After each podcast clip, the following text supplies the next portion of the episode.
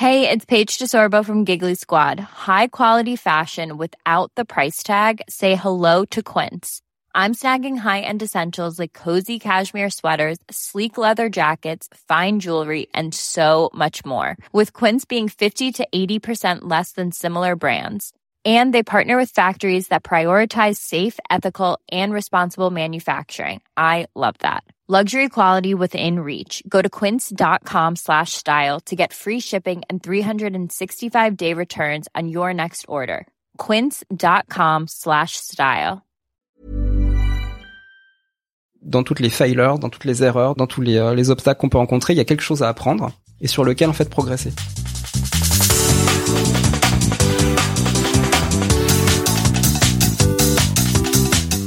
Bonjour à tous et bienvenue sur Sens Créatif, le podcast qui explore les motivations et les stratégies des artistes de l'image. Je m'appelle Jérémy Kleiss, je suis illustrateur à Paris et vous pouvez me suivre sur Instagram at Jérémy Kleiss.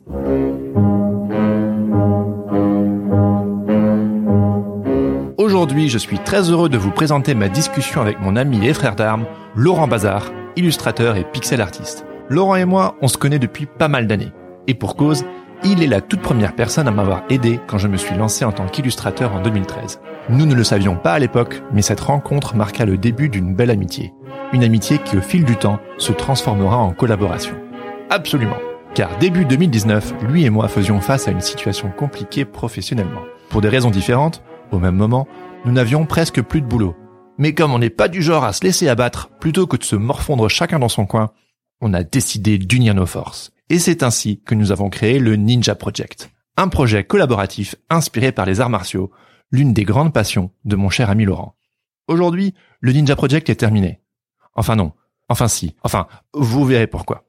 Toujours est-il que nous profitons de cet épisode pour débriefer et partager avec vous les diverses leçons que ce projet personnel nous a enseignées. Dans cet épisode, on discute d'un tas de choses.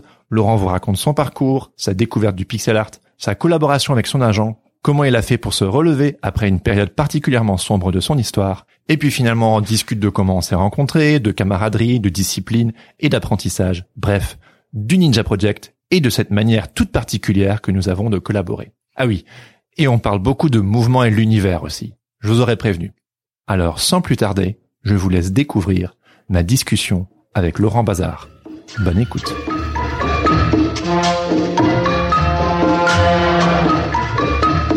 Allez, rock and roll. Salut Laurent. Salut Jérémy. Bienvenue sur Sens Créatif. Et bah merci de m'inviter. Carrément.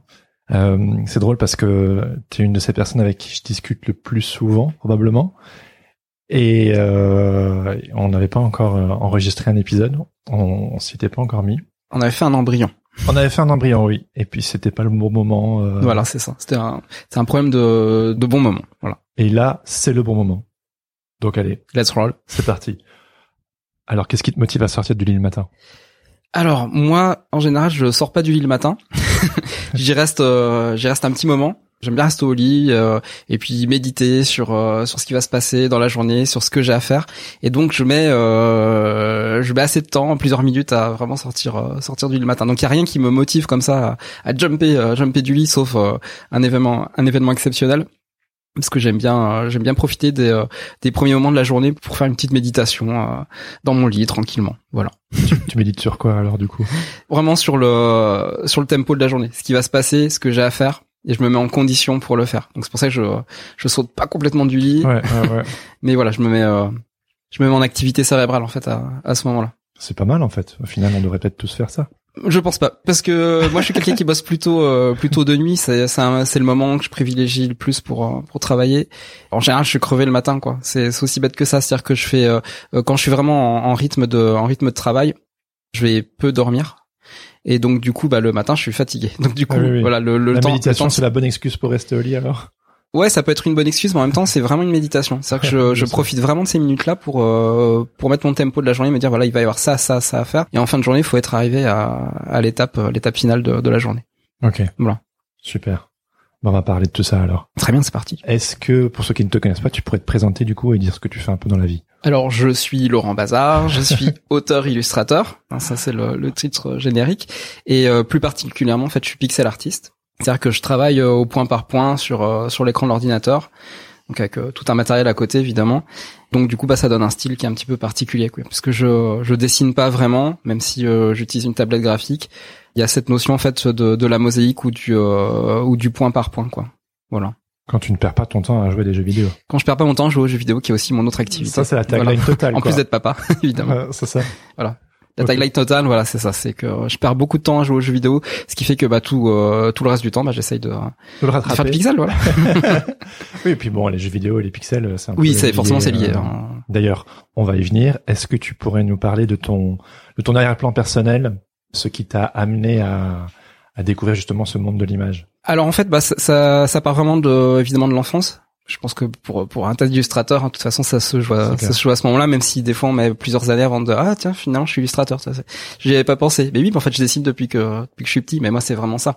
Sauf que peut-être la différence que j'ai par rapport à, à, certains illustrateurs qui ont peut-être un moment découvert leur euh, leur voix, leur passion et, euh, et finalement leur vie moi, depuis que je suis petit, je sais que je veux être illustrateur. Je veux dessiner dans les dans les livres, je, je veux faire des images et, euh, et voilà. Même si quand on est petit, on n'a pas forcément la notion de, de travail, on a quand même cette euh, ce sentiment de d'accomplissement, d'avoir euh, d'avoir un dessin publié dans un livre. c'est vraiment ça qui m'a qui m'a fait kiffer le, le, dessin au départ. C'était vraiment d'aller à la bibliothèque, de regarder des BD, des, des couvertures de, de livres, enfin tout.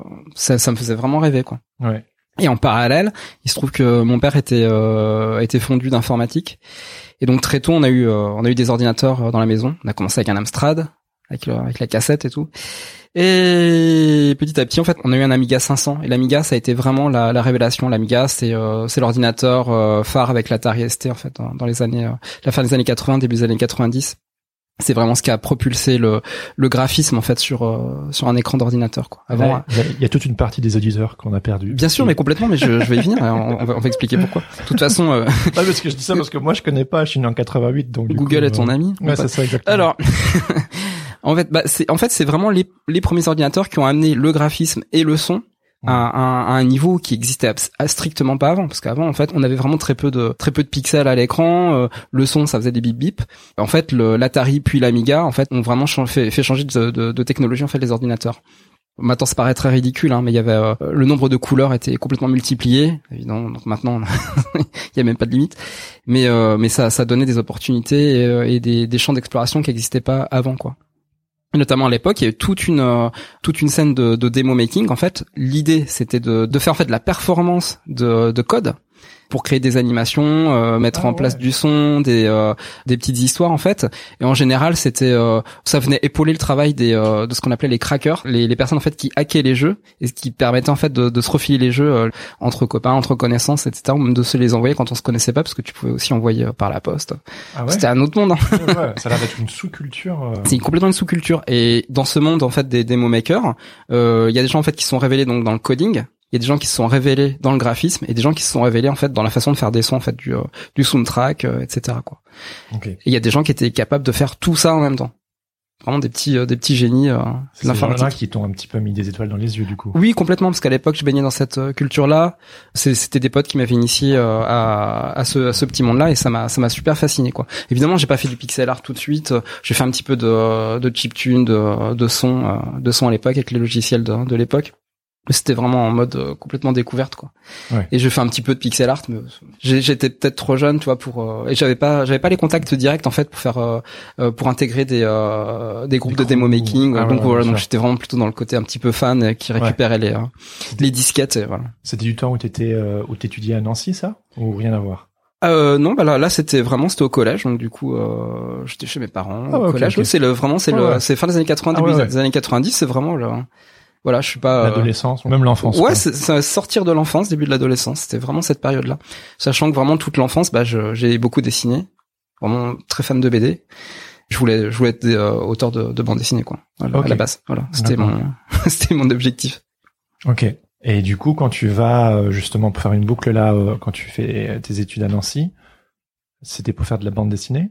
Euh, oui, en fait, à la fin du collège, euh, j'ai eu la chance en fait d'être orienté en section art appliqué, puisqu'il y avait une section art appliqué euh, au lycée Loritz à Nancy. Et c'est vraiment une chance, hein, parce que dans toutes les villes, il y a, on t'oriente pas comme ça, ou tu trouves pas, et bah tu te retrouves. euh, Peut-être à l'époque, c'était euh, tu allais faire A3, tu vois, lettres avec euh, un petit peu de un petit peu de dessin à côté. Et c'est ça n'a rien à voir, parce que là, c'est, euh, je crois, en A3, tu devais avoir une dizaine d'heures. euh, Désolé hein, si je me si je me trompe, ce qu'on fait à 3 je ne vous dénigre pas.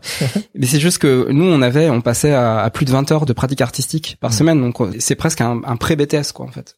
Et euh, ouais, les sections appliquées, enfin c'est- c'était vraiment une, une super période parce qu'en fait on voyait absolument tout quoi, de la mode, de l'architecture, du design. Euh, et c'est pour ça qu'à ce moment-là, en fait, euh, mon, mon idée d'être euh, auteur de bande dessinée, elle s'est à la fois renforcée, mais en même temps le champ et c'est complètement ouvert parce que en fait, bah, on peut faire énormément d'autres choses et on peut faire toutes ces choses-là et quand même être devenir euh, dessinateur BD, ça n'empêche pas. Donc Ouais. j'étais dans cette optique-là euh, au lycée, quoi. D'accord. Et ensuite, bah, euh, comme je travaillais pas très bien en maths, j'ai pas eu un dossier suffisant pour euh, postuler dans plein d'écoles. Mais encore une fois, beaucoup de chance. À Nancy, il y a une école nationale euh, des beaux arts. Bah du coup, bah j'ai postulé. Ça n'a pas été très compliqué de rentrer. et puis voilà. Donc euh, j'ai continué à Nancy Ouais. à étudier En communication visuelle. en communication visuelle, toujours dans l'idée de devenir dessinateur de BD à la fin. Et il n'y avait pas de section bande dessinée à ce Non, moment-là pas du tout. Bah non, voilà, pas du tout. Non, Puis euh, J'ai fait les beaux-arts, il y avait une section bande dessinée euh, de mon temps. oui, voilà, de, ouais, de, oui, Ah, mais euh, en. Belgique? En Belgique. Voilà, non, Oui, non, oui. non, on est en France là. Oui, oui, c'est pas la même si, tu vas pas à Angoulême, euh, à, à mon époque, si- t'étais pas Angoulême, tu faisais pas de bande dessinée. De toute façon, on était considérés comme des, euh, des faiseurs de petits Mickey, donc ça limite un petit peu le- les perspectives. Par contre, euh, ce qui était vraiment intéressant, c'est que l'attrait était vraiment mis sur le, le- le design graphique. Vraiment un, un domaine que j'ignorais pas, mais dont j'étais pas forcément euh, complètement euh, complètement fan. Et j'ai appris j'ai appris à apprécier la typographie, j'ai appris à apprécier la mise en page, le- la photographie, toutes des choses en fait qui me seraient pas du tout venues euh, à l'idée d'explorer euh, en voulant juste faire de, de la Ouais. bande dessinée. Alors qu'en fait, bah, tout, Ah, tout est super lié. utile, Ah oui, c'est super Ouais. utile. Everything is connected. Exactement. Holistique. Et du coup, euh, quand tu te lances en 2001, c'est pour euh, dans l'idée de faire de la bande dessinée? Alors en fait, le, le, le cursus des beaux-arts m'a amené à découvrir le métier d'illustrateur. Parce que là, j'ai vu que bah, les auteurs de bande dessinée étaient aussi des illustrateurs. Ah. Et ça, c'était euh, c'était vraiment euh, la meilleure claque que j'ai pris, c'est qu'on pouvait vraiment faire beaucoup euh, beaucoup de médiums différents et c'était pas on n'est pas obligé d'être un, un moine euh, en train de faire de la bande dessinée. Et, et d'ailleurs, je me suis rendu compte que je pouvais pas faire ça parce que c'était pas c'était pas ma capacité, parce que c'est un vrai travail de chien la, la BD. hein. C'est Mm. vraiment, c'est vraiment difficile. Et oui, donc je me suis rendu compte qu'on pouvait faire aussi de l'illustration, c'est-à-dire vraiment une image qui vient euh, mettre en valeur un texte ou même exister par elle-même, euh, les couvertures, toutes Ouais. ces choses-là quoi. Ça c'est quand même des choses qu'on a qu'on a étudiées. euh, les profs étaient assez euh, euh, avaient assez faim en fait de nous montrer ces euh, ces voies-là. Donc du coup, pas mal. Pour c'était une sorte de révélation quand il y avait autre chose qui existait, quoi. Oui, bien sûr, si je le savais, hein, je le savais évidemment avant, quoi. Mais là, ça devenait concret, puisqu'en fait, on, on, on avait les tous les élèves de la génération euh, présente. Quand je parle de génération, c'est cinq ans d'écart. C'est-à-dire que quand tu rentres en, en première année, bah il y a ceux qui passent leur diplôme en cinquième année, et tu les côtoies, ça devient des copains, malgré la différence d'âge. C'est là où c'est génial parce que tu commences à faire les connexions, et ces gars-là, en fait, bah quand toi tu, tu poursuis ton cursus, eux ils sont dans, dans la vie réelle, Ouais. à travailler, et eux ils commencent à faire justement des illustrations, à faire de la, de la BD, à faire de pas mal de choses, et là tu te projettes tout de suite quoi. Là t'as compris, tu sais que voilà, tu sors l'année suivante, c'est possible, tu peux faire des choses. Du coup, quand tu t'es lancé, c'était tout de suite en tant qu'illustrateur, mais tu faisais pas du pixel art tout de suite. Non non non, c'était vraiment de, de l'illustration. Et t'as fait des BD, non? Oui voilà, c'était c'est ça. Il y avait, en fait c'était un c'était un style qui était qui était assez euh, assez bande dessinée. Moi j'étais fan de, de Julie Doucet. Donc euh, autrice euh, québécoise de, de bande dessinée. Je, Je connais pas. Ouais, voilà, ça, Je suis désolé. mais je pense que plein d'auditeurs euh, savent qui, est- qui est Julie Doucet. Elle est très elle est très connue en fait. hein. Elle fait vraiment partie du euh, du background en fait euh, nord-américain au niveau de la bande dessinée. Elle est, elle est vraiment très euh, voilà, c'est une pointure quoi. ok, Voilà. j'irai voir. Avec vraiment des, euh. Ouais, des, des, des travaux vraiment vraiment forts quoi. Et euh, moi, moi, je baignais vraiment dans cette culture-là euh, nord-américaine. Tu vois, euh, Art Spiegelman, Ouais, euh, ouais, voilà. ouais. Ça, voilà, là, tu Mhm. connais Crum et compagnie. Mhm. Donc là, c'est pareil, c'est des choses que j'avais euh, j'avais nourri aussi aux Beaux Arts, choses qui euh, voilà qu'on découvre au fur et à mesure en, en côtoyant des personnes et puis euh, voilà bah tu ouvres euh, tu ouvres ta culture et c'est vrai que cette culture nord-américaine de la bande dessinée m'avait vraiment fasciné parce que c'est une c'est une littérature du euh, euh, à la fois du quotidien mais à la fois du euh, du fantasmé. Ouais. On n'est pas du tout dans le fantastique. Même si par exemple des auteurs comme euh, Charles Burns euh, font du fantastique aussi, Ouais. mais c'est toujours ancré dans la réalité. C'est un peu contre-culturel aussi. Oui, complètement, ouais. Oui, voilà. Voilà. Ça se retrouve aussi un peu dans ton, c'est ton arrière-plan avec les demo makers et tout. C'est un peu. Oui, euh, on est, on est vraiment une culture Oui, alternative. on est vraiment, on est vraiment là-dedans. Moi, ce que je, le, la lacune que j'avais, elle était musicale à l'époque. C'est-à-dire que j'ai vraiment une culture musicale vraiment, vraiment pourrie. Ok. Voilà. et euh, j'ai tout mis dans j'ai tout mis dans le dans le visuel en fait dans le graphique. C'est c'est là où je me suis dit tiens il y a il y a un endroit en fait que peu de gens s'intéressent, ça a l'air vraiment super et c'est aussi fort que justement les courants musicaux de de la même époque. Hein, c'est les c'est les courants des années 80, tu vois, et euh, que je connaissais très mal. Tu vois, moi Velvet Underground, tout ça, je ah, tu connaissais pas, ouais. Ben non, c'était, c'était pas, j'avais jamais été éduqué à ce, à cette culture musicale que je connais très bien depuis, mais voilà, moi, c'est vraiment le, voilà, le côté visuel qui m'a amené, euh, amené à ça. Ok. Donc, euh, tu te lances, tu fais euh, tout début euh, par euh, des bandes dessinées. Et puis euh, mais vraiment vraiment rien de rien de fou hein. c'est des publications voilà dans des magazines des petites participations à des, à des collectifs ou des choses comme ça hein. ça y a rien j'ai pas voilà j'ai pas vraiment fait d'album de bande dessinée à ce moment-là là j'étais vraiment plus là j'étais vraiment dans le dans l'idée de l'illustration. Donc en fait, je mettais le style que j'avais en bande dessinée dans l'illustration en fait, tu vois, dans le dans le médium de l'illustration. Ah oui. C'était vraiment voilà, mon style était. Euh, Et un an plus tard, bim, tu fais que du pixel art quoi. Enfin, bah, l'illustration. Voilà, en fait, à un, moment dans mon parcours, j'ai eu la nécessité en fait de de développer un autre style.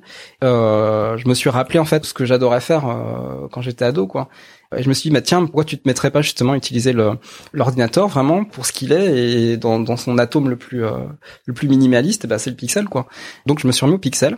À l'époque, évidemment, euh, eBoy commençait à être connu, mais c'était pas encore euh, c'était pas encore la folie, tu vois. C'était juste bah voilà, si tu t'y connaissais en pixel art, voilà, eBoy commençait à, vraiment commencer à faire des des boulots intéressants. Et là, je me dis bah ouais, en fait, les gars, ils, ils font l'illustration et ils font du pixel art en faisant l'illustration. Bah vas-y, tente, enfin, essaye, essaye de faire quelque chose, quoi. Évidemment, je me suis rendu compte tout de suite, fallait absolument pas les copier. Non. c'est déjà une sous, enfin c'est un style très C'est déjà, c'est déjà un style spécifique puisque c'est de l'isométrique. Moi, j'ai commencé par l'isométrique hein, dans le pixel art parce que c'était euh, ce qui avait le plus euh, plus logique pour moi de au niveau composition. Mais ouais, je me suis rendu compte très vite que si tu vas sur les traces de quelqu'un qui fonctionne déjà très bien comme ça, si tu recopies, c'est vraiment euh, c'est vraiment le, le, le plus mauvais des, des départs que tu peux faire. Donc il y a un travail au départ pour trouver ma marque de fabrique tout en pouvant évoluer dans ce dans ce monde-là. Puisque de toute façon des pixel artistes qui font de l'isométrique à l'époque bah, il y en a plein. Donc euh, donc voilà c'est juste eux c'est les meilleurs. Ouais. Mais aujourd'hui oui, il y en a plus beaucoup qui font du pixel art il me semble.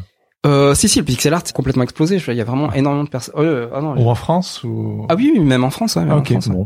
Écoute euh, c'est juste que voilà moi en plus tu m'en as montré sur Instagram ouais voilà. en fait le truc en fait le truc qu'il faut comprendre c'est que le pixel art il est beaucoup utilisé dans le domaine du du web et donc dans tout ce qui est numérique et que le print c'est plus ça que je pensais. Voilà. Au print, ah non, ouais, dans, dans le print, dans le print, il y a très peu de, tu vois très peu de pixel art. En fait, tu vois toujours les mêmes personnes. Hein. C'est ça. Voilà. Dont toi.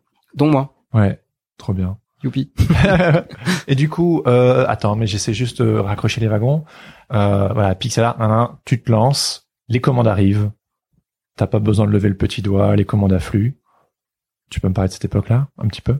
Euh, bah, alors en fait, voilà, du moment en fait où le où je vois que le pixel art il peut fonctionner parce qu'en fait je travaille au début avec euh, avec SVM Mac et ça ça commence à ça commence à fonctionner. C'est-à-dire du moment où tu es publié quelque part d'autres magazines euh, te repèrent et donc ils continuent à te euh, à te donner du boulot. Donc c'est j'ai un petit peu commencé comme ça. Donc il y a eu il y a eu, il y a eu du Libé, il y a eu du Monde et euh, c'est bien parce que pour démarrer, bah t'as déjà des euh, t'as déjà des noms intéressants et c'est forcément plus facile après d'aller voir d'autres d'autres personnes. Donc du coup j'ai pu bosser pour les Inrock euh, pendant pendant plusieurs années comme ça avec du pixel art. Qui, maintenant je retrouve quand je regarde mes mes vieux boulots, c'était assez c'était assez minimaliste par rapport à ce que j'ai pu faire après. Mais mais ça fonctionnait. C'était des j'avais notamment en charge euh, de temps en temps le courrier des lecteurs ou une, une petite euh, une petite rubrique en fait techno, tu vois. T'avais pas aussi une, petite, une petite BD sur Nicolas Sarkozy? Ouais, en fait, ça faisait partie du euh, ça faisait partie du trip, c'est-à-dire que de temps en temps, voilà, de temps en temps, il y avait des articles sur sur la vie politique ou des choses comme ça. Donc j'en profitais, tu vois, c'était un peu mon c'était un peu mon envie d'être dans Charlie Hebdo, tu vois. Je me dis ah, oh, bah tiens, je peux faire aussi du la caricature politique dans les Inrocks, bah pourquoi pas quoi. Ouais, donc du coup, j'ai fait quelques petits strips sur sur Sarko. Et puis euh, et puis grâce à ton ami euh, Yacine, il te met en contact avec Illustrissimo. En 2006, en 2008, un truc comme ça. En, en, en 2006, ouais. En, fait, ce qui s'est passé, c'est que ça, c'est intéressant. Moi, je suis pas, je connais pas, euh, je connais pas bien Yacine en fait à l'époque. Je le connais de, je connais son travail parce qu'en fait, il, il travaille pour Fluide, Fluide Glacial. Donc euh, Yacine est assez incontournable euh, à l'époque parce que c'est lui qui euh, en France fait du pixel art. Mais moi en fait je le je le découvre parce que je suis, je suis toujours un petit peu mauvais pour dénicher des choses qui sont sous, sous mon nez. Moi faut que je toujours que j'aille chercher à l'autre bout du monde des trucs que personne connaît. Mais tout, tout, ce qui se passe à côté de chez moi je connais pas. Et du coup bah je connaissais pas Yacine moi quand j'ai commencé à faire du pixel art. Pourtant lui il en faisait quoi tu vois. Là où c'est c'est intéressant, c'est que c'est Yacine qui est venu me me chercher, qui est venu vers moi à un moment pour me proposer en fait de participer euh, de participer à un festival qui se déroule à Beauvais, le festival des Pixels. Et euh, moi j'étais super content parce que c'était l'occasion en fait de, de rencontrer mes pères quoi, tu vois, euh, mes pères P A I R S. Oui oui. Papa Yacine. Non non non. bah non au contraire justement je me disais bah voilà je vais, je vais enfin voir les euh, les gars qui font comme moi quoi. Ça c'est fun. Ils sont pas du tout dans mon univers en plus. ça faisait quoi de les rencontrer? Bah c'est c'était grisant parce que euh, voilà je sortais de mon ma petite grotte à moi et puis euh, je, je, je côtoyais des gars qui étaient vraiment dans l'underground. Alors je dis pas que je je, je crevais d'envie d'être dans l'underground mais ça a toujours été euh, quelque chose qui m'a qui m'a attiré qui qui m'a fasciné parce que c'est vrai que je j'aime pas trop rentrer dans dans les cages j'aime bien j'aime bien faire des choses un petit peu un petit peu borderline quoi. Et c'était sympa de voir des gars qui le faisaient vraiment quoi. Toi pour le coup je dis ah ouais il me reste encore tout ça à faire eux ils ont ils sont déjà là. C'est intéressant. Donc du coup bah j'ai j'ai appris euh, j'ai appris des choses. On s'est pas vu beaucoup ni très longtemps mais mais voilà c'était vraiment fort quoi. Ce qui est formidable c'est que euh, Yacine il m'a il m'a donné un grand coup de grand coup de main à, l'époque. C'est-à-dire qu'il y avait un, un travail en fait qu'il pouvait pas faire qu'il pouvait pas réaliser. Et il était lui déjà chez Illustrissimo donc l'agent euh, d'illustrateur donc il m'a recommandé, euh, il m'a recommandé à son agent, il m'a dit bah voilà, il y a, quelqu'un qui fait du pixel art, lui doit pouvoir peut-être faire ce, ce travail-là. Et donc du coup euh, Nicolas Pizzali chez Illustrissimo m'a m'a contacté, puis on a on a fait un travail ensemble, un travail de longue haleine qui était assez euh, euh, assez fastidieux. Il y avait toute une carte en fait sur un univers euh, du pétrole, de l'essence, parce que c'était pour une, une boîte euh, en Afrique du Nord qui une espèce de multinationale en fait qui qui vendait du de l'essence et du pétrole. Quoi. D'accord. on a commencé comme ça, on a fait une grosse, ville à la e-boy, tu vois, ça a commencé comme ça. Ouais. Oui, oui, forcément. C'est quelque part. Quoi. Voilà, les, les gens euh, à l'époque voulaient euh, voulaient ce genre de panorama. Mais bon, moi je l'ai fait à la Laurent Bazar et ça s'est très bien passé. Et puis bah du coup, Nicolas Pisalis m'a proposé en fait de rejoindre Illustrissimo, donc avec euh, avec Michel Lagarde. Donc bah j'étais super content parce que c'était sans le demander, j'avais réussi à avoir un agent à ce moment-là. Voilà. Donc là c'est c'était vraiment une période une période vraiment faste, euh, vraiment très intéressante puisque tout tout arrivait. Euh. Mais qu'est-ce qu'est-ce que l'agent a changé pour toi? Eh ben le rythme de travail et puis surtout bah le le volume des commandes quoi parce que euh, forcément quand t'es tout seul bah tu peux pas vraiment euh, dealer tout comme tu voudrais ou comme tu le penserais parce que tu es ignorant de tout tu sais pas du tout quels sont les prix. Euh, va parler des droits. On est tous super mauvais. Quand, voilà, voilà, mais quand quand t'as fait que de la presse, bah, euh, et très peu de com, tu sais pas trop euh, à quelle sauce tu vas te manger, quoi. Tu tu connais pas toutes ces choses-là. Donc ça m'a ça m'a apporté des boulots en com, en pub. J'ai pu travailler sur des, euh, des publicités euh, avec euh, des animations de mes créations. Enfin, c'est. Ouais, ça va être cool. Un truc pour Chocapic de souvenir. Alors non, ça c'était plus tard. Mais le, le, premier qu'on a fait, c'était pour Urbania. Et donc là, pareil, c'est une boîte en fait qui qui fait de la de la gestion locative. Et donc, fallait représenter en fait un immeuble et dedans il se passait des petits scénarios ah qui duraient une ou deux une ou deux minutes. Donc c'était euh, c'était pour encourager les gens à, à, devenir propriétaires et puis à, à louer, euh, etc. Quoi. Ou alors à, à, à souscrire à des euh, à des gestionnaires de, de copropriété. Enfin voilà. Ok. Mais voilà, du coup ça ça a été un, un, super gros boulot et qui fait que ça a rentré direct de la thune comme j'avais jamais eu. Donc là c'était bien quoi. Là je me dis ah ça y est, là on y on y est quoi. Là on parle on parle gros sous. Plein de taf. Plein de taf. Donc tu fais ce qui te plaît. Voilà. Les commandes affluent. Tu bosses continuellement pendant des années. Voilà. Et puis et puis là, c'est le drame. et là, c'est le drame. Alors en fait, bon, il m'est arrivé ce qui arrive euh, à beaucoup de personnes, c'est-à-dire que bah, j'ai euh, j'ai une rupture en fait à ce moment-là, une rupture sentimentale, et ce qui fait qu'en fait, ça a complètement remis en question tout ce que j'avais fait jusque-là. À l'époque, avec ma copine de l'époque, on avait euh, on avait acheté une maison. Hmm. Et euh, bah forcément, bah la maison elle disparaît du paysage parce qu'il faut la revendre. Et puis puis il y a la dépression qui vient qui vient là-dessus, qui est inévitable pas mal d'autres facteurs comme ça qui font que bah on, on se retrouve un petit peu euh, euh, au milieu de sa vie et puis on se dit bah qu'est-ce que je fais euh, qu'est-ce que je fais maintenant qu'est-ce qui va se passer? Pourtant j'avais rien perdu puisque je j'avais toujours mon agent j'avais toujours mon travail mais c'était juste une perte de sens en fait. Mmh. vraiment le, le fait de se retrouver dans un endroit qu'on connaît absolument pas qui est la dépression et de se dire bah comment on sort de là quoi? Et en fait je pense que là où, euh, où ça a bien fonctionné, c'est que euh, j'ai écouté les personnes qui m'ont euh, qui m'ont conseillé, qui m'ont donné les, les bons conseils à, ce moment-là, pour pas perdre de temps en fait, pas perdre de temps, parce que même quand on est mal, ça empêche pas de faire les choses bien, ça empêche pas de de de pas se laisser complètement sombrer, même si même si le, vois l'environnement l'environnement est pesant en fait tu vois l'environnement que tu peux avoir intérieur quoi l'environnement dans, dans ta tête est un petit peu pesant. Bah tu continues à bosser tu continues à faire des choses et tu te relèves petit à petit, quoi. Voilà. Et c'est quoi les conseils qu'on t'a donné pour euh, Déjà d'aller voir euh, une psychologue, tu vois. déjà c'est carrément déjà, c'est la base. Quand ça va pas bien, allez voir euh, allez voir un professionnel qui peut vous aider parce qu'en fait votre famille peut pas vous aider, vos copains peuvent pas vous aider en fait, ils peuvent juste vous filer un, un bon conseil quoi, c'est tout. Hmm. Donc euh, donc voilà, donc c'est ce que j'ai fait, je fais une démarche comme ça à, à cette époque-là. Et puis ça a fonctionné, j'ai pas j'ai pas mis trop longtemps à, à me relever et puis à me dire bah que si en fait la vie elle pouvait euh, elle pouvait continuer. Et en fait en même temps, euh, il y a un, un truc vraiment complètement débile mais ça je pense que tout le monde peut avoir cette espèce de, de bouée de sauvetage euh, à côté, c'est que moi je me suis plongé dans dans les séries TV. À l'époque, il y avait pas grand-chose à regarder hein, pour pour télécharger tout ça, fallait y aller, mais il y avait notamment Lost et euh, je me suis complètement investi dans cette série. Euh, à tel point que j'ai euh, j'ai fréquenté un forum avec euh, d'autres euh, d'autres tarés qui euh, qui regardaient aussi la série. Et du coup j'ai rencontré des euh, je rencontrais des amis virtuels donc au départ et qui on a on a discuté de de la série et de de ses tenants ses aboutissants parce qu'en fait ça parlait énormément de de philosophie. C'est une série qui est qui est beaucoup basée sur la philosophie parce que quasiment tous les personnages ont des noms qui ont qui ont rapport à des philosophes etc donc c'était vraiment très intéressant. Puis évidemment il y avait tout un scénario à, à dévoiler puisque ça la série continuait encore donc euh, on savait pas du tout où est-ce qu'elle allait mener. Donc euh, donc on parlait de toutes ces choses là et ces amis euh, là sont devenus, devenus des vrais amis en fait dans la vie. Et euh, là où ça est allé encore plus loin c'est que euh, eh ben j'ai rencontré la personne avec qui je vis euh, actuellement Géraldine. Et donc en fait ce, cette, cette période-là où je mangeais des madeleines ou où, où je mangeais des, euh, des, des yaourts à la framboise tous les jours, et ben elle a com- commencé à, à devenir beaucoup plus euh, beaucoup plus intéressante.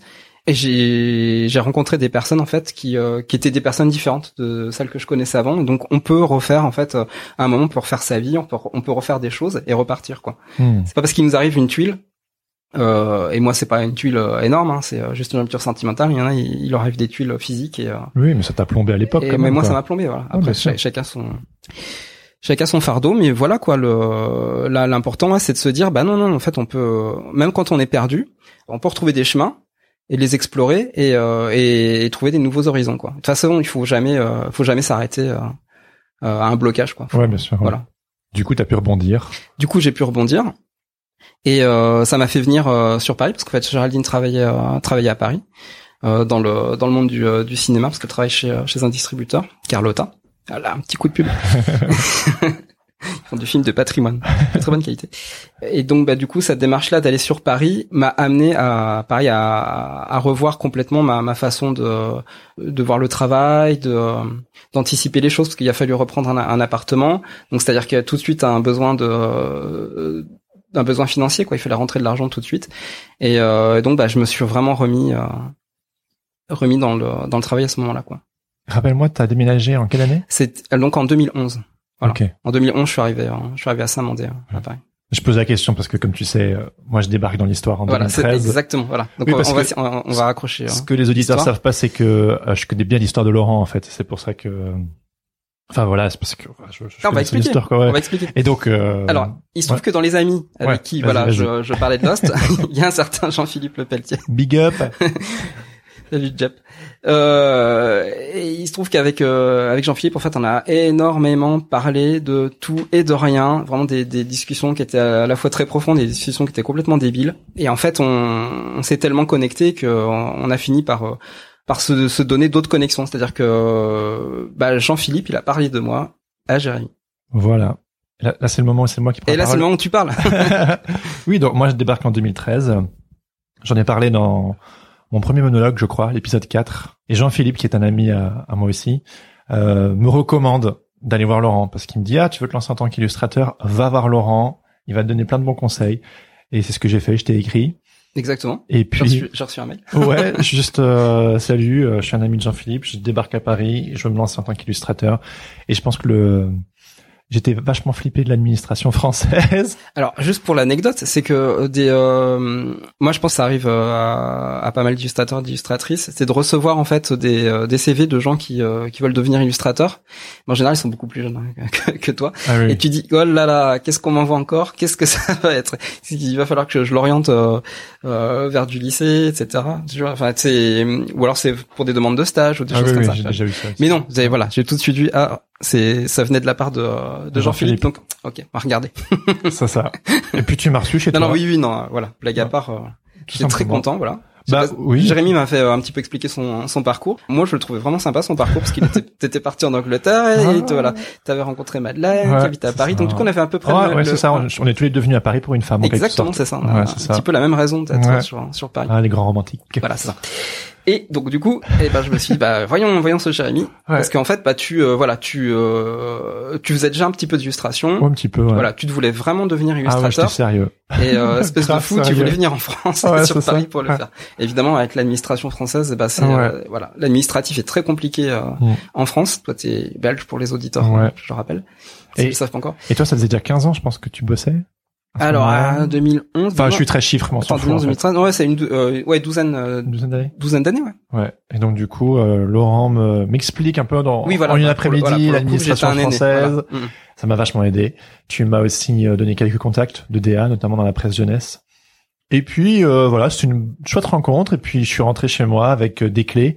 Et je me souviens au tout début, tu étais vraiment quelqu'un. euh, moi, je suis quelqu'un de relativement bavard. Voilà, les auditeurs le savent euh, probablement déjà. Mais toi aussi. Et il s'avère que Oui, dès enfin que la te- plupart la plupart des gens que t'interviews sont très bavards. hein, aussi, en oui, général. oui, bah, je pense qu'il faut un minimum Voilà, avoir envie de discuter peu, si ouais. tu viens ici, quoi. Mais euh, je me souviens quand je te, je pense qu'au début on a toujours un peu peur de poser des questions à des aînés parce qu'on se dit on va les déranger, ils sont occupés ou quoi que ce soit. Ah ouais, en fait, Et- il faut pas hésiter. Faut pas hésiter. Enfin, je te posais mes petites questions euh, complètement stupides, du moins de mon point de vue, parce que euh, j'y connaissais rien. Et tu me répondais avec des romans et des pavés. Alors Bah, après chacun super voilà. heureux. Après chacun sa personnalité. Ouais, Moi, j'adore répondre. Ouais, Là, ça. bah, je trouve ça super kiffant, j'adore aider. Et donc bah du coup, j'étais super content de, de te filer tous ces conseils-là parce que je me disais bah tiens, euh, Ça, ça sert à quelque chose. voilà. Quelqu'un qui me demande, je vais lui dire. Je pense qu'on fait aussi des métiers, enfin l'illustration, le freelancing, et c'est pas forcément évident. Ouais, la vraie raison c'est ça, c'est-à-dire que coup, ouais, transmettre. on, on est tout seul dans notre coin et euh, et t'as raison, c'est ça, tra- transmettre en fait les infos qu'on a pu glaner et que nous-mêmes on tient de, de Oui. personnes qui nous ont aidés. Ouais. Euh, voilà, moi notamment Jean-Marc Matisse, euh, Diego Aranega, voilà, c'est des personnes qui euh, quand j'ai démarré euh, étaient là et euh, m'ont filé plein plein de conseils parce qu'ils étaient déjà dans le dans le business, dans le game, tu vois. Ouais, ouais. Voilà, quand t'as des personnes de cette qualité-là qui te donnent des conseils, bah t'as qu'une envie, c'est peut-être Ouais, un jour de pouvoir le transmettre aussi, parce que c'est ça la transmission qui est intéressante. C'est donné parce que t'as reçu, quoi. Voilà, complètement. Et, euh, aussi, si t'as eu des galères, autant qu'elles servent à quelque chose euh, pour Bah les voilà. partager. Si on m'avait rien dit, euh, si, si je m'étais fait euh, by myself, tu vois, euh, peut-être que j'aurais pas besoin de, de filer des conseils à quelqu'un. Je dis bah déberre-toi. Alors non non là, là, là, c'est vraiment ça. C'est euh, c'est le besoin de transmettre ce qu'on m'a transmis. Ça c'est Ouais. c'est évident. Et puis j'ai fait mon petit bonhomme de chemin. Hmm. On s'est pas revu physiquement avant quelques années. Oui. on, ouais. s'écrivait Oui, par, peu, par ouais. mail et tout, et le contact passait bien, c'était cool. Et puis après, en, en 2017, nos chemins se recroisent. Est-ce que tu peux nous raconter euh, ce qui ce qui s'est passé entre 2013 2017 euh, Qu'est-ce qui fait qu'on a reconnecté en fait? Ouais, en fait, voilà, moi c'est euh, la- la- les, les périodes sur Paris en fait sont à la fois merveilleuses et euh, à la fois compliquées. Parce que donc en, en, de- en 2013, euh, du coup, euh, le petit Joachim euh, naît euh, et du coup on est trois dans la dans notre famille et donc la famille s'agrandit. Et et du coup il y a encore plus nécessité de, de bien travailler pour voilà pour pouvoir rester pouvoir rester sur en région parisienne. Et du coup en même temps c'est très compliqué parce que les revenus sont pas sont pas toujours à la hauteur euh, des besoins financiers en fait euh, c'est compliqué quoi d'habiter sur Paris quoi. Mais de toute façon toutes les Avec grandes villes c'est comme ça aussi. je pense Londres c'est encore pire. Oui, oui, oui. voilà puis avec un enfant bah ça rajoute encore une une couche de plus. Et donc bah du coup bah tu travailles pour payer ton loyer quoi. En gros C'est euh, voilà c'est c'est une période hyper compliquée un petit peu un petit peu comme ça où on se retrouve dans une routine. Moi en fait j'avais pris l'habitude que les boulots arrivaient Mm. donc du coup, euh, bah quand j'ouvrais le robinet, bah il y avait tous les mois, puis un, un petit boulot qui, tombait, donc c'était bien, c'était intéressant. Euh, J'avais également une petite euh, une petite sou- soupape de sécurité parce que je travaillais euh, tous les mois pour euh, pour Sciences et Vie Junior. Donc ça c'est bien, j'avais un, un petit boulot fixe, ça rapportait pas non plus euh, des masses, mais euh, c'était euh, moi je me disais bah tous les mois il y a un truc quoi. C'est clair. Là, c'est sûr. Et puis, bah, petit à petit, euh, avec les histoires de crise, tout ce que tu veux, bah, le- les sources, elles finissent par se tarir. Et moi, ma grosse erreur sur euh, toutes ces années-là, c'est que j'ai pas communiqué sur mon travail, en fait. En, dehors des, euh, des sites internet personnels ou euh, du site de, de mon agent chez Illustrissimo. J'ai pas, euh, je me suis pas intéressé aux réseaux sociaux. Euh, Les fameux réseaux Facebook, je sociaux. supportais pas. Ouais. Euh, puis Instagram, ça m'est passé au-dessus de la tête, quoi. Vraiment. Donc, j'ai pas du tout pris les, euh, le, le train en marche, quoi, en gros. Et le fait de pas non plus beaucoup sortir, de pas aller voir les gens, font que je me suis retrouvé dans un, espèce de cercle vicieux qui fait que bah, le, les boulots n'arrivaient plus et moi j'arrivais plus à, à, récupérer des boulots juste en envoyant des mails quoi. Ça ça se passe pas comme ça. Ça c'est terminé. C'est-à-dire que moi je viens de l'époque où on allait avec le book sous le bras, avec euh, les dessins et on allait voir les, les directeurs artistiques en prenant des rendez-vous quoi. C'était vraiment comme ça. Il y avait pas d'autre manière de faire. C'est-à-dire que les gens te recevaient. À l'ancienne. Voilà, à l'ancienne. Dans, la journée tu te programmais. Euh, tu te programmais euh, des, des rendez-vous, tu vois. Donc t'avais un à l'est de Paris et il fallait aller à l'ouest de Paris euh, l'après-midi, etc. Enfin, c'était un vrai parcours de combattant. chasser le bison, quoi. Tu vas chasser le bison, hein, c'était vraiment ça. Mais c'était c'était très enrichissant. Enfin, j'ai des bons souvenirs d'avoir fait ça. Mais là, c'est terminé. Ça se passe plus comme ça. Les gens ne, ne se contactent plus par mail. Ils se contactent par message privé directement sur les sur les réseaux sociaux. Et c'est un univers qui était totalement étranger à ma démarche, quoi. non pas non pas que je connaissais pas, les réseaux sociaux, mais non, je voulais pas, j'étais un espèce de, de réfractaire. non, je ne le ferai pas. Ouais, non intrusif, tu vois, voilà. Et c'est ça. Moi, je, ouais, ça, non, je le ferai pas, quoi. Ok. Grave erreur. Jusqu'à ce que tu te retrouves un peu coincé. Quoi. Ouais, complètement coincé.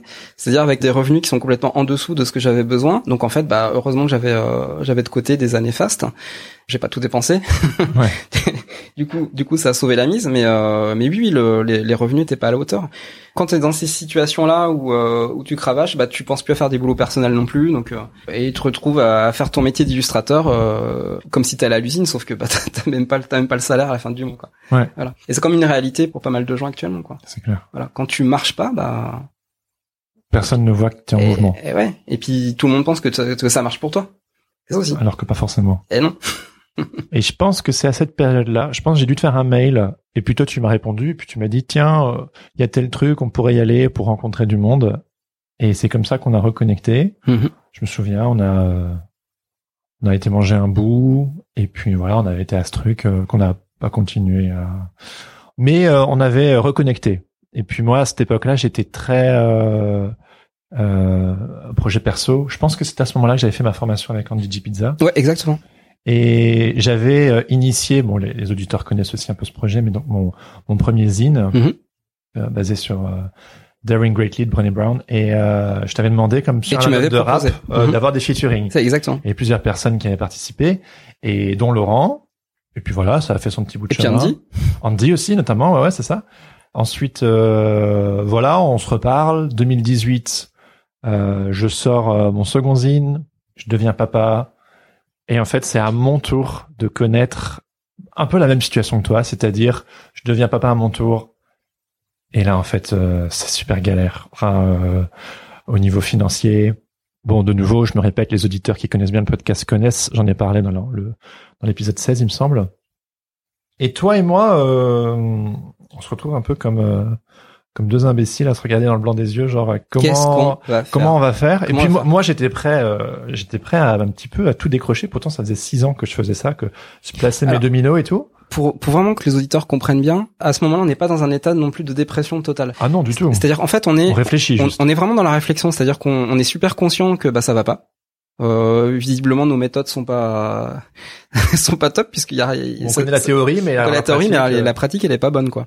Et euh, c'est pour ça qu'en fait, avec Jérémy, à ce moment-là, on, on se dit bah tiens, on va se poser parce qu'on a la même problématique. Bah, pourquoi on n'en parlerait pas tous les deux? Pourquoi on, on trouver du boulot, quoi, tout simplement. Pourquoi on résoudrait le truc dans notre coin alors que visiblement on fait n'importe quoi? Ouais, on n'avait pas. n'importe quoi. On n'avait pas assez de travail. Voilà, on avait beaucoup d'ambition, mais. Euh, ouais. Il y avait un gap. Pas les moyens de notre ambition là, visiblement. Ouais.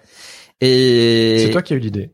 Ouais. Enfin, de ce qu'on va parler juste après. De ce qu'on va parler, parce qu'en fait, voilà. Alors moi, j'étais dans cette démarche-là, je me dire, euh, voilà, bah, j'ai trop déconné avec les, les réseaux sociaux. Avant, faut arrêter. Il faut peut-être falloir faire quelque chose. Et comme je suis toujours jusqu'au boutiste et que je suis complètement fou, je me suis dit, bah, on va, je vais, je vais me remettre aux réseaux sociaux, puis direct, je vais faire un challenge. Ouais. Voilà, direct. je vais pas poster une image. Je vais faire direct un challenge. Parce que là, moi, j'aime bien être, euh, j'aime bien être dans le côté justement sur euh, super bon. Et donc, du coup, bah, comme j'avais pratiqué les, les arts martiaux à la période juste avant euh, juste avant ma dépression donc là on remonte un petit peu dans le temps. Mais j'avais pratiqué les arts martiaux et j'ai vraiment j'ai mis toute mon âme dans dans cette pratique c'était à raison de trois euh, trois entraînements par semaine, faire des stages le week-end. Enfin, c'était vraiment intensif. Euh, et notamment en plus de pouvoir aller au Japon. Euh, et dans ce voyage au Japon qui a été financé par le, gros boulot que j'avais fait euh, avec Illustrissimo, c'était aussi l'occasion d'aller voir le, le, maître de la discipline que je pratiquais. Enfin voilà, tout était tout était lié à ce moment-là. Et en fait, cette pratique-là que j'avais dû abandonner à cause de la dépression Ben, je me suis dit, ben, t'es trop bête. En fait, tout ce que t'as appris dans les arts martiaux, tu peux l'adapter complètement dans, dans la vie de tous les jours, parce que c'est le principe en fait. C'est euh, le principe des arts martiaux, c'est de s'adapter. C'est une question de une question de survie. Et euh, en fait, selon euh, les situations, il faut s'en sortir quoi, d'une manière ou d'une autre. Et donc la pratique des arts martiaux t'amène à être justement en capacité de répondre à ces à ces problèmes de stress, de situations de blocage et, et compagnie quoi. Voilà, il n'y a pas de méthode de méthode précise, mais en fait on s'entraîne pour être prêt à. En gros, c'est ça l'idée. Et je me suis dit, bah, avec Jérémy, on va s'entraîner à être prêt à répondre à, des commandes. Et pas pour ça, on va, se, on va se faire un challenge tous les deux, et on va le faire de façon euh, très martiale. C'est-à-dire que tous les jours, eh ben, on, va, on va se forcer en fait à faire, euh, à faire une image en une heure. C'est ça. À la poster. Ouais. Et à recommencer le lendemain.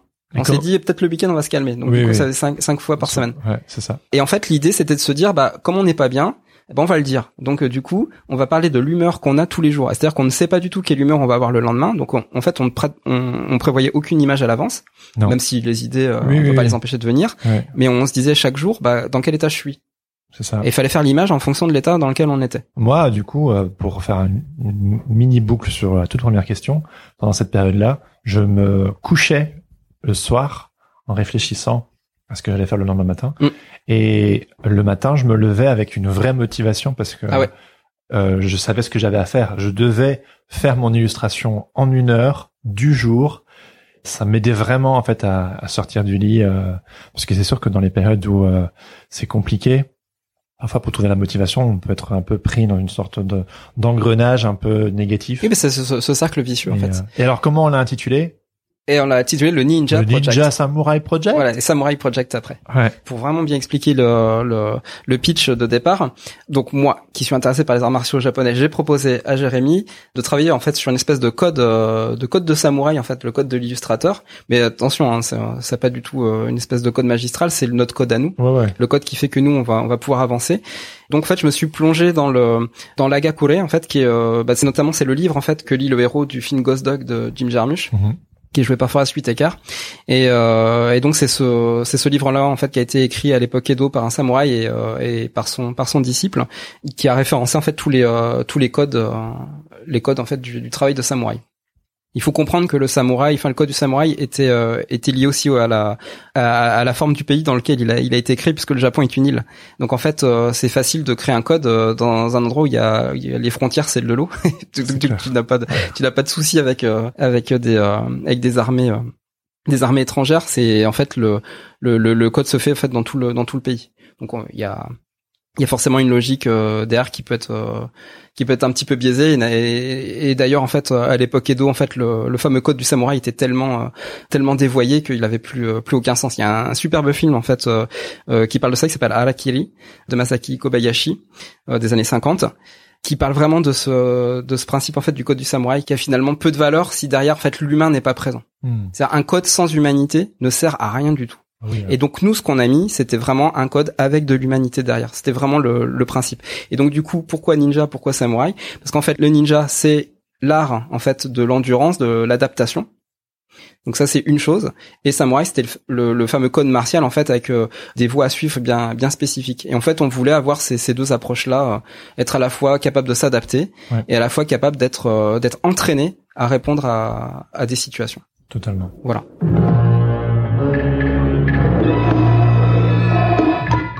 Va faire avec vous un petit débrief en fait de ce projet parce que ce projet on l'a débuté euh, je crois en, janvier 2018. Voilà, en fait on était parti pour en faire 100 ouais. et on s'est arrêté dans les 50 pour des bonnes raisons. Vers la fin ouais. ouais. bref. Ouais, pour des bonnes raisons exactement. Et du coup euh, on avait on avait un peu reporté un peu ce cet épisode parce qu'on voulait le faire euh, quand on avait quand on est arrivé à 100, finalement bon on n'a pas pu euh, on a été rattrapé en fait par les, les fruits de, de ce projet voilà c'est ça mais avant de vous parler de de ça on voilà chacun de nous en fait on a cinq points peut-être qu'ils vont se croiser on sait pas encore trop mais euh, on voudrait débriefer un petit peu de, de ça. Donc vas-y Laurent, euh, ton premier point, ce que tu as tiré de comme leçon de. Voilà, en fait voilà, ça va être cinq leçons. Euh, peut-être que j'en donnerai plus. Mais on va déjà partir sur cinq. On va déjà partir sur cinq. La première leçon, je l'ai pas appris en faisant le Ninja Project, mais je la, je la connaissais déjà avant. Mais le Ninja Project m'a prouvé que ça fonctionnait. C'est qu'en fait, il faut accepter de prendre des casseroles. Euh, faut accepter en fait de, de prendre des coups et de se retrouver à terre. Et il y a rien de tel que se relever et de continuer en fait. parce que euh, c'est la fameuse phrase de Nietzsche. Hein, voilà. euh, je vous la dirai pas en allemand, je l'ai, je l'ai oublié en allemand. Mais ce qui vous tue pas euh, vous rend plus fort. Ah oui. Et c'est exactement ça, c'est-à-dire que de toute façon, il n'y a pas de, il a pas de raison de baisser les bras et d'abandonner parce que de toute façon, il y a dans toutes les, dans toutes les failures, dans toutes les erreurs, dans tous les, euh, les obstacles qu'on peut rencontrer, il y a quelque chose à apprendre et sur lequel en fait progresser. Mhm. Je prends toujours l'image en, en sport, une équipe qui gagne tout le temps, eh ben en fait elle a aucune motivation, elle arrive pas à gagner. Et on voit souvent ça par exemple en football, une équipe qui est championne du monde, bah elle va complètement se planter euh, la, la compétition suivante parce qu'ils ont déjà gagné quoi. Ils ont plus la soif de vaincre. Alors qu'une équipe qui prend que des casseroles, bah ils ont qu'une envie, c'est d'être meilleur quoi parce que euh, ils ont pas envie qu'on dise qu'ils c'est c'est des losers toute leur vie quoi. Et il y a beaucoup d'exemples dans le sport et notamment il y a une super série si vous pouvez voir sur Netflix qui s'appelle Losers et je vous recommande chaudement cette du cette tout. super série.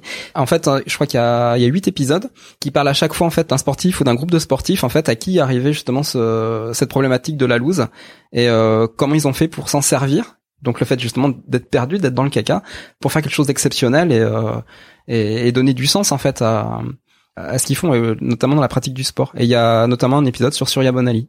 Voilà, pour ceux qui connaissent un petit peu Ah, son, son histoire.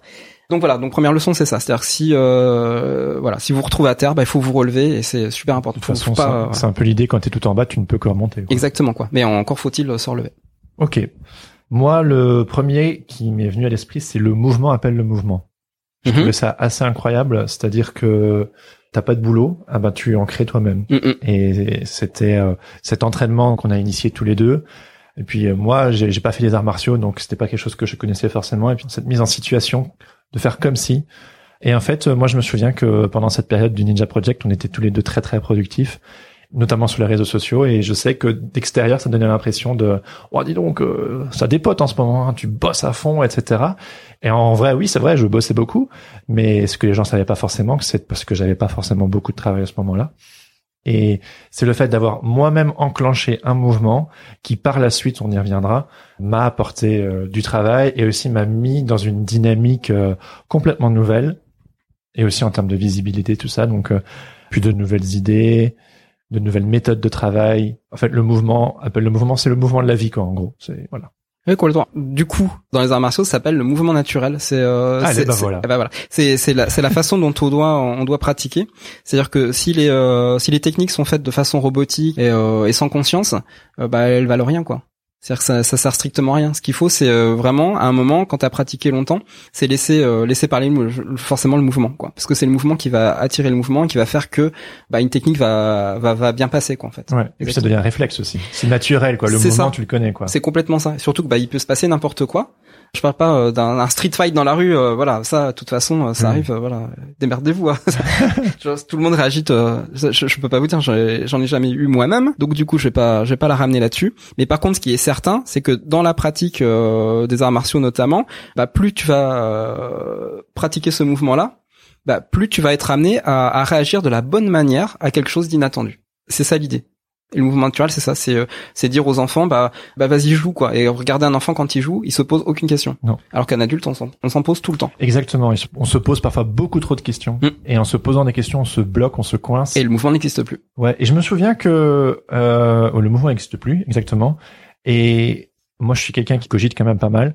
Et je me souviens que pendant qu'on faisait le Ninja Project, j'étais vraiment, euh, je ressentais une sorte de sentiment de bonheur parce que en fait, je ne, j'avais pas le temps de réfléchir. Déjà, j'étais jeune papa, donc en fait, mon, la moitié de mon cerveau Bah était c'est déjà ça le cerveau, voilà, c'est bien. Euh, c'est- genre, euh, une bonne ma, situation. ma vie était devenue super chaotique.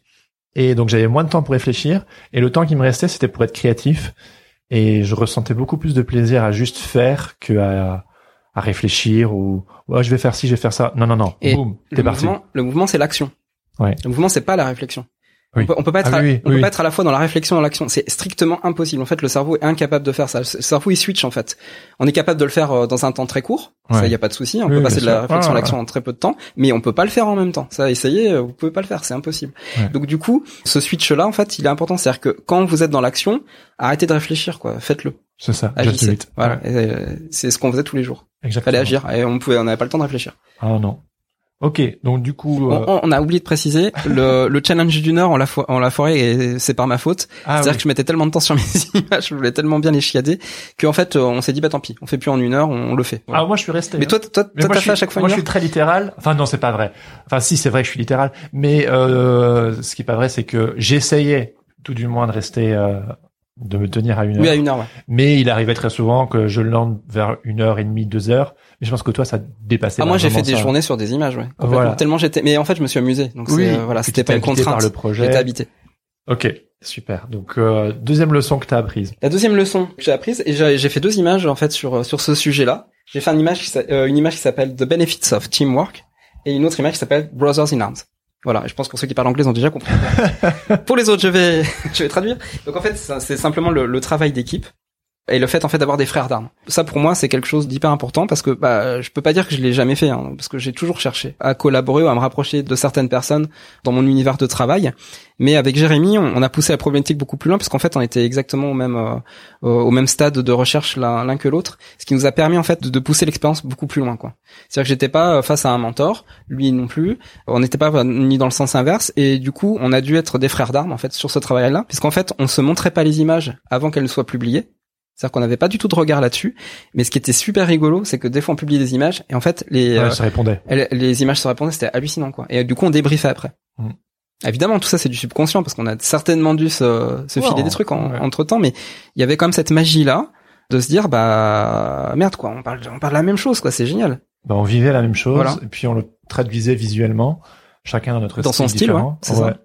On collaborait mais pas graphiquement en fait. On collaborait de manière euh, En débrief. on débriefait, euh, c'était les grandes discussions euh, philosophiques Oui, voilà, ou ça, stratégiques. ça, oui, ça dépassait complètement. En fait, Ouais. nous, enfin, ce qu'on, euh, Jérémy le faisait moins, moi je le faisais un peu plus, c'est-à-dire que moi je, je mettais un petit peu plus de blabla euh, sur mes descriptions Instagram, parce que j'avais besoin en fait d'expliquer la, la démarche martiale euh, qu'il y avait derrière, ou alors le, le rapport à la référence, euh, souvent des références japonaises, mais il y a, il y a eu aussi de- des références à d'autres à d'autres cultures. Et euh, mais du coup, là, ce qu'on mettait pas dans Instagram, on en parlait beaucoup, Ah oui, euh, oui. beaucoup à Mais côté. moi, ça me faisait un bien fou. Bah, c'était un de mes points, donc on avait le même point.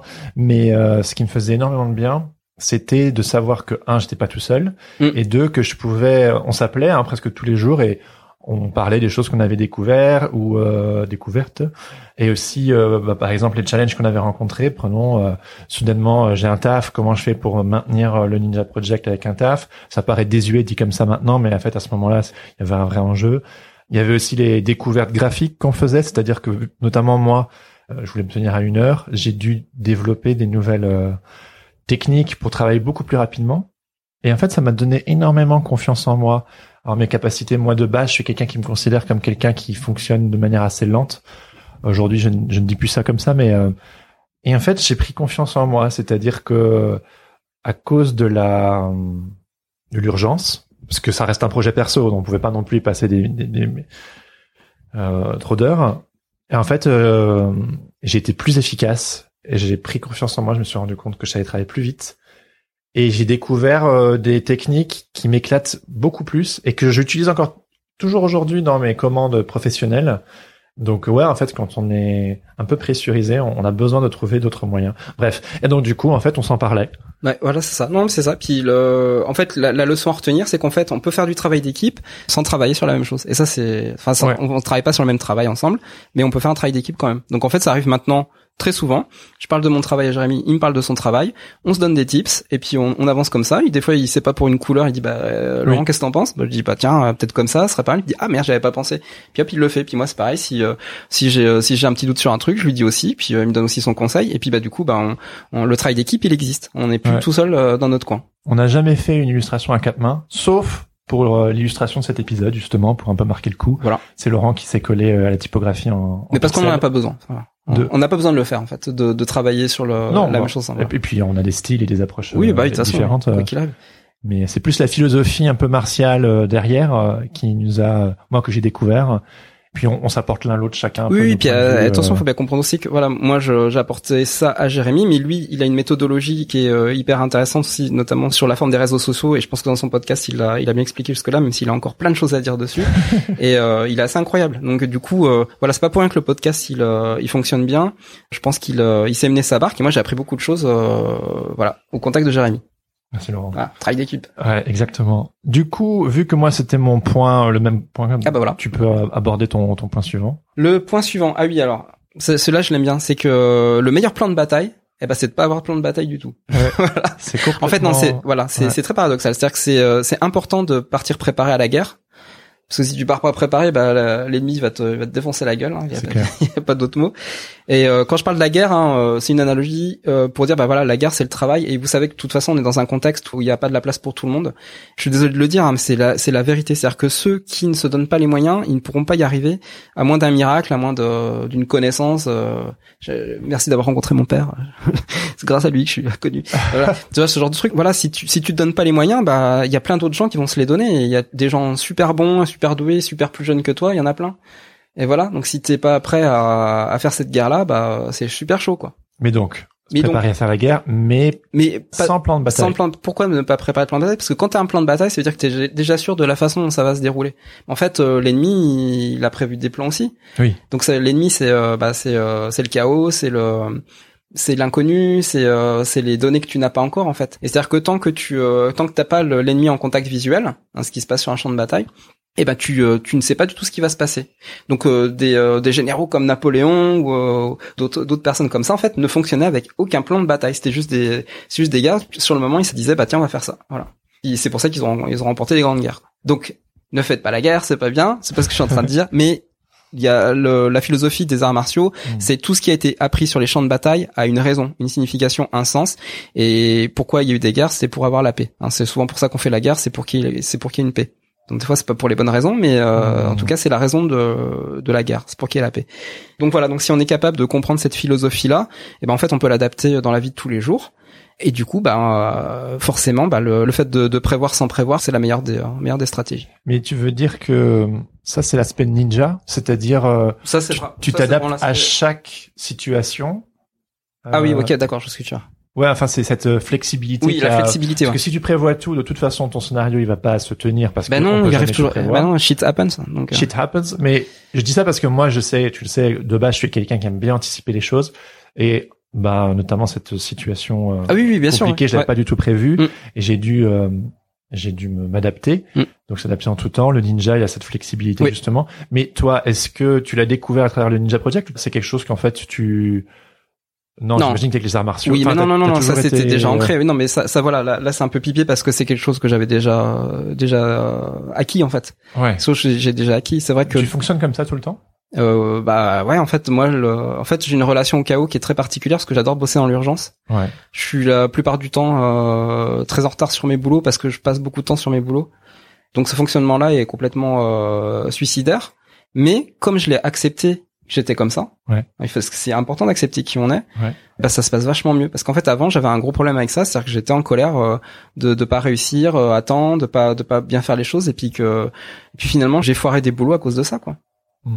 Parce que j'étais euh, j'étais pas souple, parce que j'étais rigide sur euh, sur ma façon de réagir, sur ma façon de faire les choses, alors que maintenant en fait j'ai accepté que bah ça va être le chaos parce que je suis incapable de de gérer les choses en amont complètement et le fait d'être prêt à ne pas être prêt, ça m'a vraiment sauvé euh, sauvé la mise. Mais tu dis que t'étais rigide, mais au final t'étais, enfin t'es souple. Enfin. Oui. Mais parce que je le j'ai eu ce Ah, travail. t'as accepté, oui. J'ai oui. accepté ce euh, de faire ce accepté. travail-là sur moi-même. Ok. Je n'ai pas tout le temps été comme ça. Donc on pourrait dire en gros définir le cadre. Oui. Mais une fois que t'es dans le Il cadre, faut être capable de d'être à Improvisation. tu- voilà, c'est du improvisation. jazz. Voilà. Bah euh, ouais, enfin voilà, c'est tu, tu répètes des gammes, tes gammes, t'es pas obligé de faire du jazz, mais tu euh, tu connais tes gammes quoi. Tu viens pas. euh, mais ce qui va se passer, bah tu tu t'adaptes Tu en fait. t'adaptes. C'est pas forcément de l'impro, l'impro. Hein. Non. Non, non, je vois ce que tu veux D'ailleurs, ceux dire. qui font de l'impro sont très forts, hein, parce que ça va même au-delà de l'adaptation. Ils sont capables de carrément d'emmener Oui, des gens dans la. ils ont en fait une pléthore de boutons sur lesquels appuyer C'est ça. Euh, pour euh, s'adapter à la situation. un, un bon euh, improvisateur, il a, il, c'est ça, il fonctionne avec une console avec des boutons et hop, ça, ça, ça démarre un bouton. Ah bah tiens, je, je peux dire ça. Ah bah tiens, je peux dire ça. Ah bah tiens, et ça, ça va rebondir comme un cadavre avec ski en fait. C'est ça. Voilà, complètement maîtrisé, mais en même C'est temps complètement chaotique. Ouais, Voilà. ouais, ouais. Ça va beaucoup plus loin que le simple fait de non, non, n'y allez pas. Ah, c'est- Allez-y les C'est yeux un petit fermés. peu cosmique hein, ce C'est qu'on dit là. qu'on dit. Oui, Voilà, oui. c'est un petit peu cosmique, mais en fait ça. dans un boulot, bah, c'est vraiment ça. C'est-à-dire que voilà, vous démarrez un boulot, vous pensez que ça va se passer de telle ou telle manière, puis tout d'un coup il y a, y a une tuile, il y a un truc à faire, un changement, quelque chose que vous avez pas prévu. Ça peut très bien être. En fait, vous avez euh, vous avez répondu à la commande et tout d'un coup le client en fait il change complètement d'avis, il veut complètement autre chose. Et ça, ça arrive. Hein. Ouais, Et euh, bah qu'est-ce que tu fais? Tu dis euh, va te faire foutre pauvre con ou euh, tu dis bah non au contraire bah je suis un professionnel et euh, pourquoi il irait se faire foutre? C'est le client. Oui, je- si ok, professionnel, tu, ok, tu bah, t'adaptes. voilà, et tu t'adaptes et t'acceptes. Là, tu râles pas, tu le fais. Et bien évidemment, faut pas accepter n'importe quoi, mais tu mets des limites. Et, et en fait, t'apprends à mettre les limites avant le boulot. Ah, les, les limites, c'est super important. Eh ben oui, vous pouvez pas dire à, à dire à quelqu'un, pas de souci, dis-moi ce que tu veux, je vais tout te faire. Ben non, c'est pas possible. Il faut Non. lui dire, moi je fais ça, je fais ça, je fais ça, mais là c'est la limite. Je peux pas faire ça, je peux pas faire ça. La personne le sait, C'est se respecter aussi. le deal est fait, on se respecte, tout le monde se respecte, et au final, bah le boulot se passe vachement mieux. Et tout le monde est content. Et c'est des erreurs de débutants souvent de, Ouais, et puis c'est normal parce qu'on a envie de, se- de faire ouais, de, faire de- plaisir. ouais, puis de euh, faire le le, le kite quoi. Mais en Tu fait, tout faire. euh, en fait, c'est pas Ben non, c'est pas vrai. Ouais, il faut avoir une bonne Ouais, faut être conscient de ça. Ouais. Voilà Alors pour ce- moi, cette leçon. ouais, j'ai trouvé que c'était une super manière de documenter euh, mon vécu. Et aussi, on se rendait compte, toi et moi, que nos illustrations se répondaient euh, parfois. Je pense que des moments difficiles, euh, on en vit tous, euh, artiste ou pas artiste. Ah oui, bien sûr. Mais en tant qu'artiste, on a cette capacité euh, ou cette possibilité, si on veut bien l'apprendre, de d'exorciser quelque part euh, un- une difficulté, un mal-être, une souffrance, etc. Et euh, au plus le temps avance, au plus c'est un sujet qui est cher à mon cœur, le, le fait de transformer en fait la, la douleur en quelque chose de créatif. Mm. Et ça te permet d'avancer aussi, parce que tu te vois avancer. Ouais, quoi? La douleur est une information. Exactement. Ouais. La souffrance, c'est pas bien. Parce qu'en fait, la souffrance et la douleur, c'est différent. Vas-y, développe. Alors en fait, la douleur vous donne une information. hein, c'est ce qu'on apprend aux arts martiaux aussi. hein. Donc la douleur vous donne une information. C'est normal d'avoir mal. Hein, on prend un coup, on a mal. Ouais, bien voilà. sûr. Mais euh, si on n'a pas compris que le coup suivant ça va faire la même chose et qu'on n'esquive pas ou qu'on cherche pas à- à prendre la distance, euh, bah là on va commencer à souffrir parce qu'on va se reprendre un coup et on va se reprendre encore un coup. Et ça c'est la souffrance. La souffrance en fait c'est quand on se laisse euh, on se laisse aller dans la douleur. Oui. Voilà. Et ah, mais c'est super bien vu. ouais. C'est pas la même chose. J'ai mal et je souffre. C'est pas la ouais. même chose. c'est quelque part reconnaître la douleur parce qu'il faut pas la nier, Mm. mais c'est réagir suffisamment tôt pour que ça ne se transforme pas en souffrance. En souffrance parce que une fois qu'on est dans la souffrance après c'est c'est c'est voilà, c'est beaucoup plus difficile de- d'en sortir. Donc la Ah, douleur c'est est une information. de nœuds. Voilà exactement. Ah, mais c'est super intéressant. Ça c'est ça oui ça ça, ça, je pense c'est Cette vachement important. nuance là, je l'avais C'est pas une encore nuance qui est ouais qui est, qui est Ouais. importante. Et on pourrait dire que le processus créatif s'opère entre la douleur et la souffrance.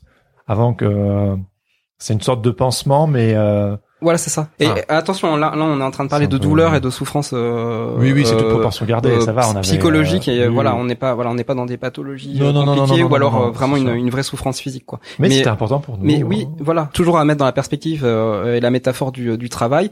Bah voilà, il y a des fois le, le travail est un peu douloureux, mais n'en faites pas une souffrance, quoi. Oui, ça- oui. ça, Mais je sais que pour moi, notamment à l'époque, vu que ça faisait six ans que je, je, je plaçais mes dominos, c'est comme ça que j'appelle ça, et j'étais prêt à raccrocher parce que euh, pas de thunes. Comme on le dit, franchement, toute proportion gardée, c'est rien. J'avais un toit sur ma tête, mm, c'est ça. à manger, des amis, tout ce qu'on veut, une bonne situation, mais c'était un peu la, la mort dans l'âme que je me, j'étais eu au téléphone Mm. et je t'ai même dit bon bah je pense que je vais chercher un, un mi-temps ou un plein temps, et ça c'était dur à vivre, mais bon on est d'accord. Mais bon malgré tout, n'empêche que qui que ce soit, toute proportion gardée, on, on a besoin de rebondir quoi. Et je trouve que de je- une sorte d'autofiction, c'est un super moyen d'exorciser nos obsessions, les trucs qui nous euh, qui nous gavent, ou aussi au contraire, euh, ça peut aussi être les trucs qui nous font trop triper, les trucs qu'on kiffe grave. C'est en fait créer des sortes de projets personnels sur les sujets qui nous importent et, et de les montrer en fait gratuitement. Notamment, nous on l'a fait sur les réseaux sociaux. C'est un bon moyen d'attirer l'attention en fait. En fait, c'est tout le monde est gagnant-gagnant, c'est-à-dire que toi tu tu sors de ton système quelque chose qui est important pour toi, que ce soit drôle ou pas drôle. Oui. Tu le Parce c'est l'humeur de la journée. C'est l'humeur de la journée, c'est ce qu'on s'est Des fois c'est pas drôle, des fois c'est très drôle. Ouais. Et puis parfois on vivait la même chose, Mm. et puis parfois pas. Et du coup on pouvait se mettre des tapes sur le dos et tout. Ouais, puis des fois c'est euh, des fois les euh, les échos ils se font à plusieurs jours d'intervalle aussi. euh. Ouais. Ouais, exactement. Ouais. Ah bah tiens, t'étais dans le mood là il y a deux jours, bah ça y est, moi j'y suis là. ouais. ouais. Je comprends mieux ton image. Vas-y. Euh... Attention, on va rentrer dans du euh, dans du très cosmique. Il faut savoir que Laurent et moi on aime, on adore trop parler euh, en termes un peu cosmiques. Voilà, Voilà. oui, complètement. Et pourtant, on partage pas du tout les, les mêmes croyances. C'est ça qui est rigolo. C'est aussi pour ça que les discussions sont riches. Quoi. Absolument. Qu'on est, on est, on est intéressé par le, le propos de l'autre. Alors, le, la leçon, euh, je- on est à la quatrième leçon peut-être. Je, pense que ouais, Ça 4 fait 5 quatre, en ouais. tout cas, ouais. En tout cas, on en a fait plein. Voilà, la leçon en fait, c'est en fait il, il existe en fait un équilibre euh, dans dans toute chose. C'est-à-dire que l'univers est, euh, est conçu sur un sur un équilibre, mais c'est pas un équilibre qui est statique. C'est pas un équilibre figé. Et en fait, la nature, elle opère toujours un, un système de balance. Ouais. C'est-à-dire que le, elle s'arrange toujours pour contrecarrer le le- l'extrême en fait. Elle essaye toujours d'équilibrer, mais comme c'est une balance, bah, elle est toujours en mouvement. Elle est Mhm. jamais fixée au euh, fixée au milieu. quoi. Voilà. Et donc, euh, ce qui se passe, en fait, on peut pas être constant dans son travail. C'est impossible. Il y a, y a des, il y a des moments où on est on fire. Ça sort. Les images, elles arrivent. On les a. Et puis il y a des moments, bah, c'est la feuille blanche, quoi. Qu'est-ce que je fais aujourd'hui? C'est nul. J'arrive plus à rien faire. J'ai déjà fait ça. Pourquoi je le refais? C'est nul. Ben voilà. Du coup, bah, c'est de trouver ce, cette conscience-là de l'équilibre. Dire que bah, ok, d'accord, cette semaine, je suis pas dedans. C'est pas grave. Ça va revenir C'est pas grave. ça va revenir. En fait, faut pas se prendre la tête. Et c'est pas, c'est aussi une question stylistique. Souvent, voilà, on, on accorde beaucoup d'importance au style. Mais en fait, votre style, il va évoluer au fur et à mesure des années. C'est impossible, euh, quasiment, d'avoir la même patte stylistique, à moins d'avoir vraiment trouvé le, le, le, le truc. Mais vous savez que, enfin, euh, je pense que même pour ceux qui ont peu d'années de, de travail derrière vous, vous avez déjà vachement évolué, quoi. Donc, euh, euh, ça continuera. En fait, ça s'arrête jamais. Puis vous aurez toujours envie de faire quelque chose de nouveau. Vous pourrez pas vous contraindre à faire la même chose toute votre vie. Donc en fait, c'est vachement important. Et moi, je vous le dis parce que j'ai essayé de le faire. Voilà. Il s'adresse à vous directement. Voilà. Non, j'ai non mais c'est enfin euh, ouais, je parle aux auditeurs qui euh, ouais, qui s'interrogent en fait sur sûr, le, démarrage de l'activité d'illustrateur ou de ou de créatif et euh, bah en, en gros va vous, ne vous mettez pas dès le début une espèce de de règle comme ça qui fait que bah le- mon style doit être comme ci comme ça et pas autrement. C'est bien, c'est vachement important de savoir ce que vous voulez, mais euh, ça va évoluer. Donc en fait quoi qu'il arrive, vous allez être remis en cause par vos propres euh, propres travaux, Ouais. vos propres expériences. Donc ça c'est super important. Et euh, l'autre partie en fait de cette leçon là, il y, a, il y a cette histoire de balance dans l'univers, mais aussi l'histoire du vide. Hmm. En fait, l'univers est constitué principalement de vide. À 99,99. Voilà. C'est c'est comme ça. La matière elle-même, en fait, elle est elle est complètement improbable puisqu'en fait c'est des atomes qui se touchent pas. Donc en fait, euh, quand on touche quelqu'un, on le touche pas puisque c'est c'est les atomes qui se frottent. Donc il y a toujours un champ d'énergie en fait. Euh, physiquement, c'est impossible de toucher quelque chose. Euh, nous, on a notre langage d'humain, d'être humain euh, à notre échelle qui fait bah oui, moi je touche du bois là, tu vois, y a pas de souci. Mais en fait, tu touches jamais le bois parce que tu tu touches l'énergie qui est entre toi le, et la matière du bois en fait, entre les atomes. On vous avait prévenu, hein, c'est un peu C'est- cosmique. oui, c'est très hein. cosmique. Donc en fait, là, là où je veux, là où je veux en venir, c'est que en fait, les pauses, les, les histoires de temps entre quelque chose et, et quelque chose d'autre, c'est aussi important que Mm. les moments où vous remplissez quelque chose. C'est comme en bande dessinée ou comme Ah, l'ellipse. Voilà, c'est l'ellipse. L'ellipse c'est hyper important. En fait, dans tout ce que vous faites, mettez des ellipses. Voilà, moi j'ai envie de dire aujourd'hui, Acceptez mettez- les ellipses. les ellipses. Et c'est comme la marche, en fait. Un pas. Alors, il y en a toujours un qui est en il est fort, hein, en Jérémy. fait. Il a compris. il a compris. Pourquoi c'était ton point suivant ou... Non, mais c'est ça. Ouais, bah c'est ça. Ouais, en fait, équilibre, déséquilibre. On en revient toujours. On pourrait presque dire que un- l'équilibre c'est le déséquilibre et le déséquilibre c'est Et l'équilibre. il y a tout ça parce qu'il y a du vide. Voilà. Et si vous avez compris qu'il y avait du vide, bah vous allez accepter en fait de pas tout remplir. Voilà. Vous allez accepter Ah oui. peut-être dans vos images, bah au lieu de vouloir toujours tout euh, tout gérer, tout figer, bah peut-être des fois il y a une erreur qui va faire ah ouais l'erreur là, elle est nickel. En fait je la touche pas quoi. Euh, je me souviens aussi quand on était aux études, euh, mes profs parfois disaient n'ayez pas peur du vide. Ah oui, pas peur du vide et pas peur des ratures. Parce qu'en fait bah c'est de ces micro euh, micro Ah oui, oui. erreurs que va sortir le, de- le, le petit coup de ce qu'on appelle le petit coup de génie en fait, qui vient comme ça quoi. On l'appelle pas, il arrive. C'est quoi la, la phrase là de Leonard Cohen euh, There's a crack in everything, that's where the light comes in. Pas mal, Pas hein mal, ouais, c'est ça, c'est pas mal. Mais oui, oui, euh, et aussi d'accepter les moments de vide. On n'est pas Ah oui, toujours voilà, obligé ouais. d'être toujours au. Là, je parlais de la- du top, travail, top. du travail. Non, non, bien euh, sûr. je parlais du travail sur la feuille ou sur la tablette, mais en fait, Ouais, il y a ce moment-là où je parlais avant, où justement, voilà, il y a, il y a des moments, bah, il y a rien, et des moments, il y a plein de choses. Ouais. Voilà, c'est comme ça. Et d'accepter les moments. euh, Mhm. Alors évidemment, c'est pas obligé de. on Ça pas- va revenir et ça va disparaître. Ça va revenir, ça va disparaître. C'est avoir confiance en, en l'équipe des choses en fait. Voilà, la leçon, c'est ça. C'est vraiment euh, conscience et confiance. C'est ça. Mhm. Alors moi, mon dernier point, c'est la discipline. Mhm. Alors on va dire, je pense que de base, je suis quelqu'un. Bon, t'es de pas mal discipliné. Je suis pas mal hein, discipliné. Je, je le, voilà, je, je confirme. Il est très discipliné. Mais malgré tout, notamment dans le cadre du Ninja Project, euh, le deal qu'on avait passé, toi et moi, c'était pas le choix. Un dessin par jour, du lundi au vendredi, en une heure. Bon, comme on l'a dit, on est on est flex. Euh, On on, a- est indulgent. Voilà, on a un peu, voilà, on a un peu Je veux foiré. dire, moi, il y a eu, euh, il y a eu plusieurs moments où je pouvais pas dessiner parce que des circonstances familiales, des Mm. trucs de ce genre-là. Et on n'était pas là à fliquer l'autre en mode. euh, Non, non, puis moi, il y a des fois, j'ai rattrapé deux, deux dessins en un jour parce que Ouais. vraiment c'était chaud, mais parce que je voulais absolument aller les rattraper. Donc, du coup, j'avais euh, un ou deux de retard sur toi à la Oui, fin, je pense, ouais. que comme ça. Mais le fait d'avoir bien défini ce cadre, C'est pas grave, quoi. bah, c'est pas grave. Mais ça, ça donnait une, une vraie direction Mm. et aussi un. Je parlais du mouvement tout à l'heure. En fait, c'est cette discipline. En fait, au bout d'un certain temps, cette discipline elle devient complètement naturelle. Et je, je crois qu'à la fin, voilà, ça peut être un peu la boucle de, de ce passage-là, du débrief du Ninja Project. euh, quelque chose qui n'est pas naturel, à force de discipline, devient naturel. Mm. Et en, en situation, euh, tu passes de l'entraînement au combat, Ouais, c'est ça, ouais, ouais, à, c'est ça. à la commande. Mm, mm. Ben en fait, c'est comme pendant l'entraînement, c'est pareil. Et ça, c'était super. Et du coup, en fait, notre projet, Attends, tu veux encore Oh, non, non, mais justement, j'allais, j'allais rebondir sur ce que tu, tu venais de dire. En fait, bah, c'est, c'est, c'est absolument incroyable. Alors, ça, ça a plus vite fonctionné pour Jérémy que pour moi parce que Jérémy avait, euh, avait justement en fait l'histoire du podcast euh, qui était déjà en branle et euh, C'était dans les balbutiements. c'était le des début, balbutiements, mais il y avait, il y avait, ce projet-là qui allait arriver. De toute façon, on en avait discuté. On savait que, on savait que c'était intéressant parce que c'était, Ouais. c'était ça partait aussi de la démarche de, de Andy en fait au, au départ et de se dire, bah, comment lui il a fait quoi, comment, Oui, comment oui. il en arrive à ce niveau-là. décortiquer quelques personnes qu'on Incroyable. qu'on admirait, genre comment ils ont fait quoi. Donc voilà, et Jérémy voulait se lancer dans le podcast, et bah moi je l'ai absolument encouragé parce que moi je, je connaissais un petit peu aussi l'univers là pour en avoir fait un petit peu sur sur les jeux vidéo. Je sais que je sais que voilà c'est du taf, mais c'est vraiment très valorisant de finir un épisode, de le release et puis euh, et puis d'avoir des gens qui commentent. Enfin, c'est C'est clair. c'est vraiment c'est un super plaisir quoi. Donc euh, donc voilà donc en fait à- d'avoir fini ce, ce Ninja Project absolument sans explication, le mouvement dont tu parlais, il a amené le mouvement. Ouais. Et c'est-à-dire Trop qu'en de fait, bah, même trop de mouvements. En fait, simplement, on a mis en pratique ce qu'on disait, et l'univers, en fait, il nous a répondu. Mais alors, ça peut avoir un côté, euh, pareil, encore super cosmique, mais sincèrement, moi, je l'explique pas. Parce que j'ai pas, euh, j'ai pas changé euh, ma façon de, de travailler. Enfin, c- Bah, c'est pas si. vrai. Si, je l'ai, je l'ai fait quand même. Mais, mais mon pixel, ça reste mon pixel. Euh, oui, voilà. le médium n'a pas changé, mais Voilà, la mais- façon de. Mais je pense que j'ai débloqué des choses, mais personne l'a vu que j'avais débloqué des choses. J'ai pas été voir quelqu'un pour lui dire que j'avais débloqué des choses.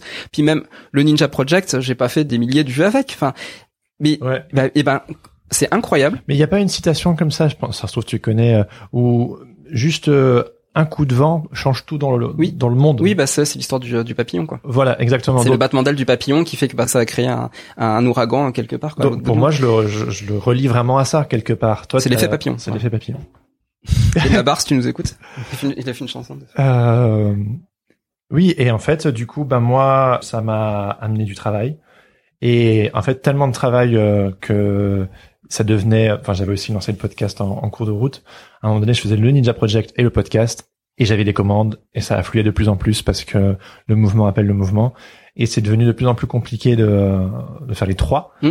Euh, J'ai essayé pendant un temps, et puis après, au bout d'un certain temps, je pense qu'il y a eu les vacances. En fait, on avait fait le tour. On s'était dit plein de fois, euh, allez, on va le reprendre. Ouais, on va le reprendre, ouais. Puis finalement, on l'a jamais repris. On le reprendra peut-être jamais. Hein. Bah, je pense que pour moi, cet épisode, c'est une sorte de, Oui. de clôture. Oui, puis il est euh, possible qu'on qu'on fasse une expo ou quelque chose. Oui, voilà, probablement. c'est- ça, ça peut être dans les cartons aussi. euh, et puis toi, c'était un peu en, en ça a décalé. mis, voilà, ça a mis un peu plus de temps. En fait, Ouais, moi, j'ai mis plus de temps à me dire, euh, ouais, ça valait le coup de faire le Ninja Project. Donc, en fait, j'ai encore eu quelques mois euh, qui étaient un petit peu, un petit peu compliqués, même si, en fait, dès le, que le Ninja Project a été fait, en fait, il y a eu des commandes qui sont tombées. C'était pas encore ce que j'espérais et pas encore l'affluence. Du coup, il y a peut-être fallu trois, quatre mois comme ça. Et tout d'un coup, bah, l'effet du Ninja Project a, a fonctionné puisque j'ai eu vraiment beaucoup, beaucoup, beaucoup de boulot euh, tout d'un coup. Et ouais, mais t'as aussi, euh, Mais j'ai t'as continué Instagram. T'as continué Instagram et t'as continué à amplifier le mouvement, notamment En aussi, faisant de nouveaux challenges. c'est-à-dire, Bah, euh, notamment le, le Blocktober euh, qui est en fait le pendant pixel art du euh, du Inktober. Ouais. Donc pareil, je je l'ai fait. Donc j'ai essayé de le faire sérieusement et j'ai pas pu le faire complètement Ouais, à fond. ouais. Mais ouais, le peu que j'ai fait en fait m'a ramené beaucoup de choses intéressantes au niveau des commentaires. Aucun client direct. Hein. Moi, moi, Instagram ne me ramène pour le moment aucun client direct. Mais les gens le voient. Ouais. Et ça c'est sûr. Oui, mais alors, t'as quand même d'une autre manière montré ta tête, c'est-à-dire Oui. que t'as donné une masterclass sur la chaîne YouTube d'Adobe, t'as donné un talk lors des soirées Meet the Talent dont on a déjà parlé sur ce podcast, qui sont organisées par le laptop, le coworking où toi et moi on travaille tous les deux. Et du coup, ça a été en fait le. C'est vrai qu'en fait, ces talks là, d'être devant du public et de devoir parler de son travail. Et désolé, je t'ai coupé parce que t'allais dire qu'on avait participé aussi au Creative Mornings où on a fait un, un talk euh, en duo. C'est ça. On parle en On- fait euh, du sujet qu'on aborde aujourd'hui. Si ça vous intéresse, si euh, la vidéo est en ligne quand le l'épisode sortira, je vous le mettrai en lien. Vous pourrez aller voir. Ça dure une vingtaine de minutes, je crois. Mais vas-y, euh, continue. Et, et donc du coup en fait ces talks là en fait sont tous la, la continuation en fait du Ninja Project parce qu'en fait dans ces talks je suis obligé de me mettre à nu, de raconter mon parcours. Et euh, il y a certainement des redites, hein, ceux qui ont vu des, des talks euh, récemment. Ouais, c'est clair. ouais. Je vais forcément re- reparler de, de certaines choses aujourd'hui. Mais en fait, ce travail-là est vraiment super intéressant parce qu'en fait, il y a aucun danger. hein. On pourrait dire ah, c'est une mise en danger, mais non, en fait, c'est pas, une mise en danger parce que vous êtes qu'entre personnes qui viennent pour partager les mêmes choses que vous. C'est des gens qui sont intéressés par la création, donc euh, il n'y a pas de mise en danger. Mais il y a ce petit côté euh, grisant de se dire bah je vais parler devant du public et c'est pas forcément évident. Moi je sais que je suis assez à l'aise mais euh, bah n'empêche hein, moi j'arrive euh, euh, Laurent Bazar hop il faut aller sur scène et puis il faut faut parler. Bah vous avez une boule au ventre quoi, c'est obligé. Bah c'est génial comme euh, comme sensation parce que la boule au ventre en fait elle disparaît au bout de trois minutes parce que vous êtes dedans vous commencez à parler et vous voyez que les gens ils sont réceptifs et voilà puis ça déroule et on, on aborde plein de choses qui sont intéressantes et on peut donner des clés aux personnes qui vous écoutent en fait. On a l'impression qu'on dit de la de la merde Et en fait, à la fin, bah, les gens viennent vous voir, on dit bah, merci, voilà, Ouais. merci d'avoir dit de la merde parce que c'est vraiment ce que je, c'est ce qu'on voulait, euh, on, on voulait entendre quelque chose comme ça, quoi. Et cette mise à nu en public de certains des certaines des parties euh, un peu compliquées de ton parcours, euh, bah ça te fait quoi? Enfin, c'est compliqué d'en parler. euh, Ouais, bien sûr, ouais, c'est super compliqué parce que c'est pas des choses dont j'ai parlé pendant des années en fait.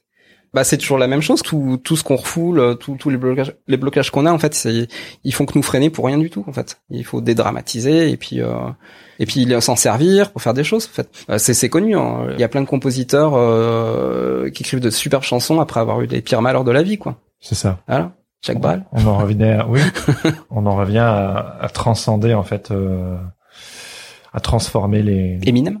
Eminem, allez. Allez, non mais voilà, enfin vous pouvez, euh, en La, citer la, plein des liste- comme la- ça. la liste est longue, ouais. La liste est trop Donc pourquoi pas Tout le monde. Ouais, c'est ça. Ouais, tous ceux qui fonctionnent bien, bah c'est sûr.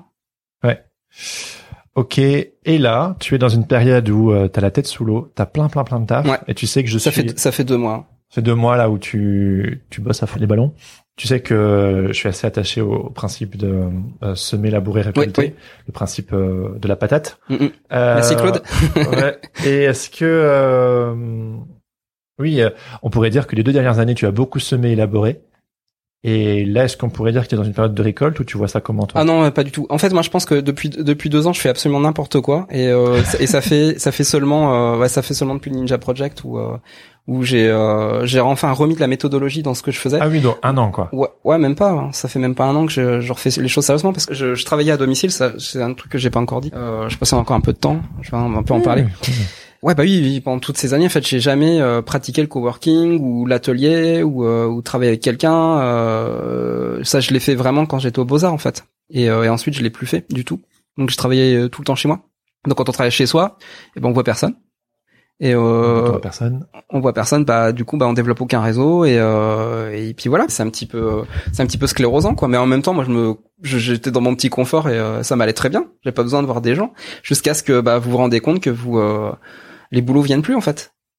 C'est ce que je c'est ce dont je parlais tout à l'heure quoi. Les boulots n'arrivent plus et là vous vous dites mais pourquoi? Qu'est-ce que j'ai fait? Ça marche Ouais. bien ce que je fais. Ouais, pourquoi les gens toujours m'appellent plus? bon, Toujours aussi bon. travail. euh. Bah ouais, mais non. En fait, si vous vous remettez pas en question euh, sur sur des choses comme euh, les réseaux sociaux qui sont devenus indispensables, bah, vous pouvez euh, comme être comme moi et les détester. Moi, je les déteste ces réseaux sociaux. J'aime pas. Je trouve que c'est c'est pas euh, c'est pas la meilleure invention du siècle, quoi. Mais ils sont utiles, ils sont pratiques et euh, et puis on est dans un milieu où, où c'est pas encore gangréné par euh, par la connerie. Donc, euh, le milieu artistique, c'est c'est quand même assez bienveillant. Je trouve euh, la Mhm. plupart de c'est quand même rare que quelqu'un euh, vienne poster euh, ce que t'as fait, c'est vraiment un chier. euh, pourquoi tu fais ça? T'es qu'une merde. J'ai jamais vu des messages comme ça. Mhm. C'est peut-être arrivé à quelqu'un, hein, mais euh, je le vois pas. Enfin, la, la plupart du temps, les gens ils vous écrivent pour dire bah c'est super bien ce que t'as fait, c'est super chouette. Ouais, super euh, super cool. Je te fous un pouce, euh, je te donne un cœur. Vas-y, bah, voilà quoi. Donc euh, je, ouais, je- je- j'ai été un peu idiot de pas de pas voir ça en fait, de me dire bah non c'est c'est pas pour moi les réseaux sociaux, alors qu'en fait c'est super valorisant. Quand on le fait bien et qu'on Bah oui. est honnête, euh, c'est cool. Donc si on pourrait euh, Et donc du coup, je, ah oui, parce que Non, du vas-y, coup, vas-y. ouais, parce que je fais un petit peu mon, mon Georges Perec, je vous des parenthèses, je les ferme pas. pour, pour fermer la parenthèse, bah du coup oui, j'ai suivi en fait les idées de Jérémy là-dessus, c'est-à-dire que Jérémy, il a eu besoin lui de, euh, il aime pas travailler euh, uniquement tout seul dans son coin, il aime bien côtoyer des euh, côtoyer des gens, donc du coup il m'a invité à venir euh, voir comment ça fonctionnait un coworking, donc notamment à la Fontaine aux Livres, on a passé un super euh, super moment, toi des années puis moi quelques mois, mais je, j'ai adoré ce, ce moment la Fontaine aux Livres. Et bah du coup de travailler en coworking, bah ça m'a complètement ouvert le- mon horizon parce que je me suis dit bah tiens, j'arrive le matin à 8 9 heures, hop, on est dans un tunnel de travail toute la journée. À midi, on va discuter avec des gens qu'on connaît absolument pas, qui vont nous faire découvrir leur vie, leur travail. C'est passionnant. Et à 14 heures, on s'y remet et à 18 ans, on rentre chez soi. On a fait une super journée de travail quoi.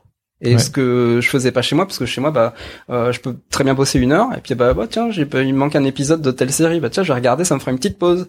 Puis après tu te remets au boulot. Puis après tu euh, tu refais encore une pause pour faire un petit 4 heures tu vois. Tu te fais ta petite tartine de de chocolat à tartiner et puis euh, et puis voilà c'est puis il est l'heure d'aller chercher le petit à l'école et puis euh, voilà. Et puis en fait ta journée elle est complètement euh, elle est complètement grillée quand tu travailles à domicile parce que ça te demande une telle discipline il y en a qui arrivent à le faire hein. oui, Puis il y en a beaucoup. façon, euh, il y a forcément des jours où j'arrive à le faire très bien, il y a pas de souci.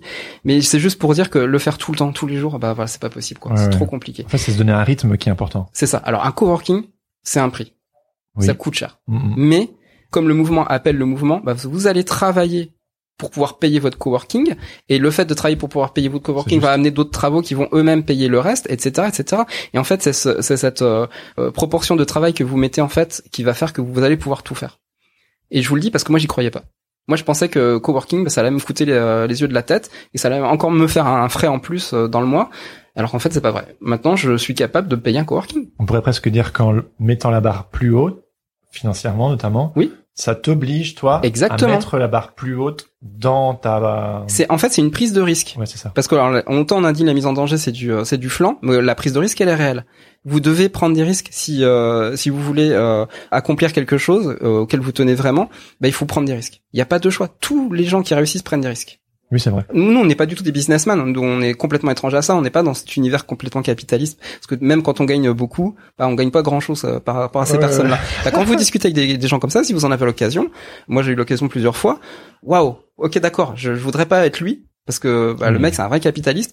Mais ok, d'accord. En fait, le gars pour arriver à ça, il a fait ça, ça, ça, ça. Et ouh, quel parcours quoi. Tu dis le mec, en fait, à une vingtaine d'années, il a pris une décision euh, qui l'emmenait au bout du monde. Il a fait le truc qu'il voulait faire, ça a marché. Il est revenu, il a tenté des tas de trucs. Bah, pourquoi il a réussi? Bah, parce qu'il a pris des risques, tout simplement.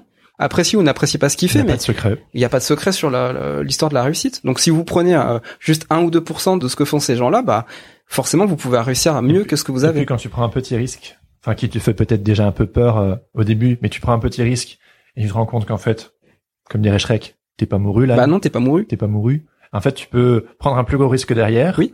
Et en fait, c'est un cercle vertueux. Puis le risque, ouais, c'est ça. Le but du jeu, c'est sortir de votre cercle vicieux pour rentrer dans un cercle vertueux.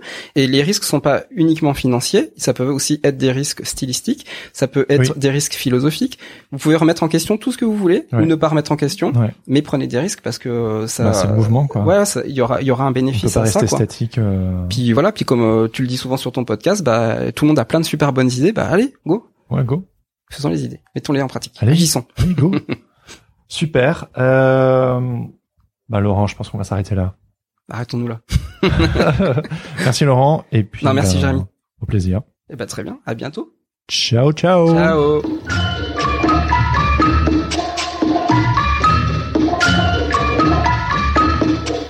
C'était ma discussion avec Laurent Bazar. Une discussion que j'ai évidemment beaucoup appréciée. Ça fait toujours du bien de regarder en arrière pour remarquer le chemin parcouru.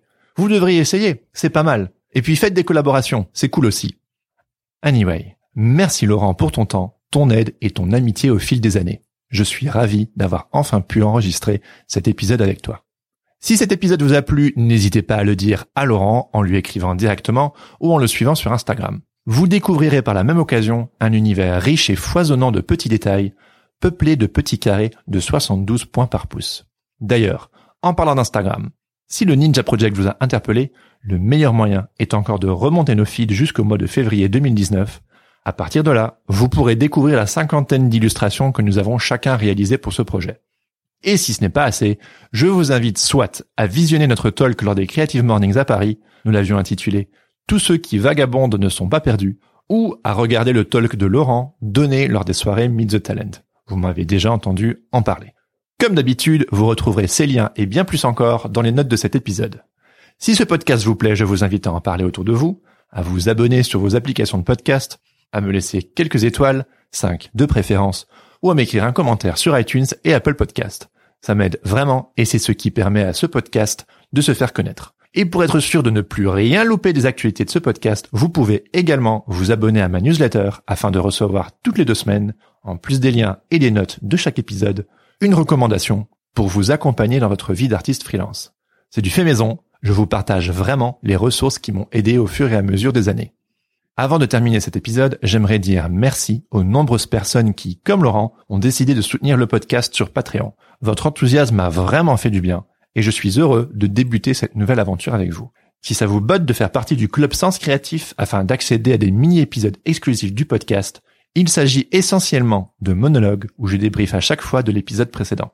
Donc si les monologues c'est ce que vous préférez, visitez patreon.com slash podcast. Les contributions démarrent à 2 euros par épisode, sur le prix d'un café. Et moi, de mon côté, ça me permet de continuer à mener ce projet dans de bonnes conditions. Encore une fois, merci à vous. Je termine en remerciant mon ami Adrien Guy pour la musique du générique. Vous pouvez le suivre sur les réseaux sociaux at Adrien Guy Musique ou écouter sa musique sur sa page SoundCloud.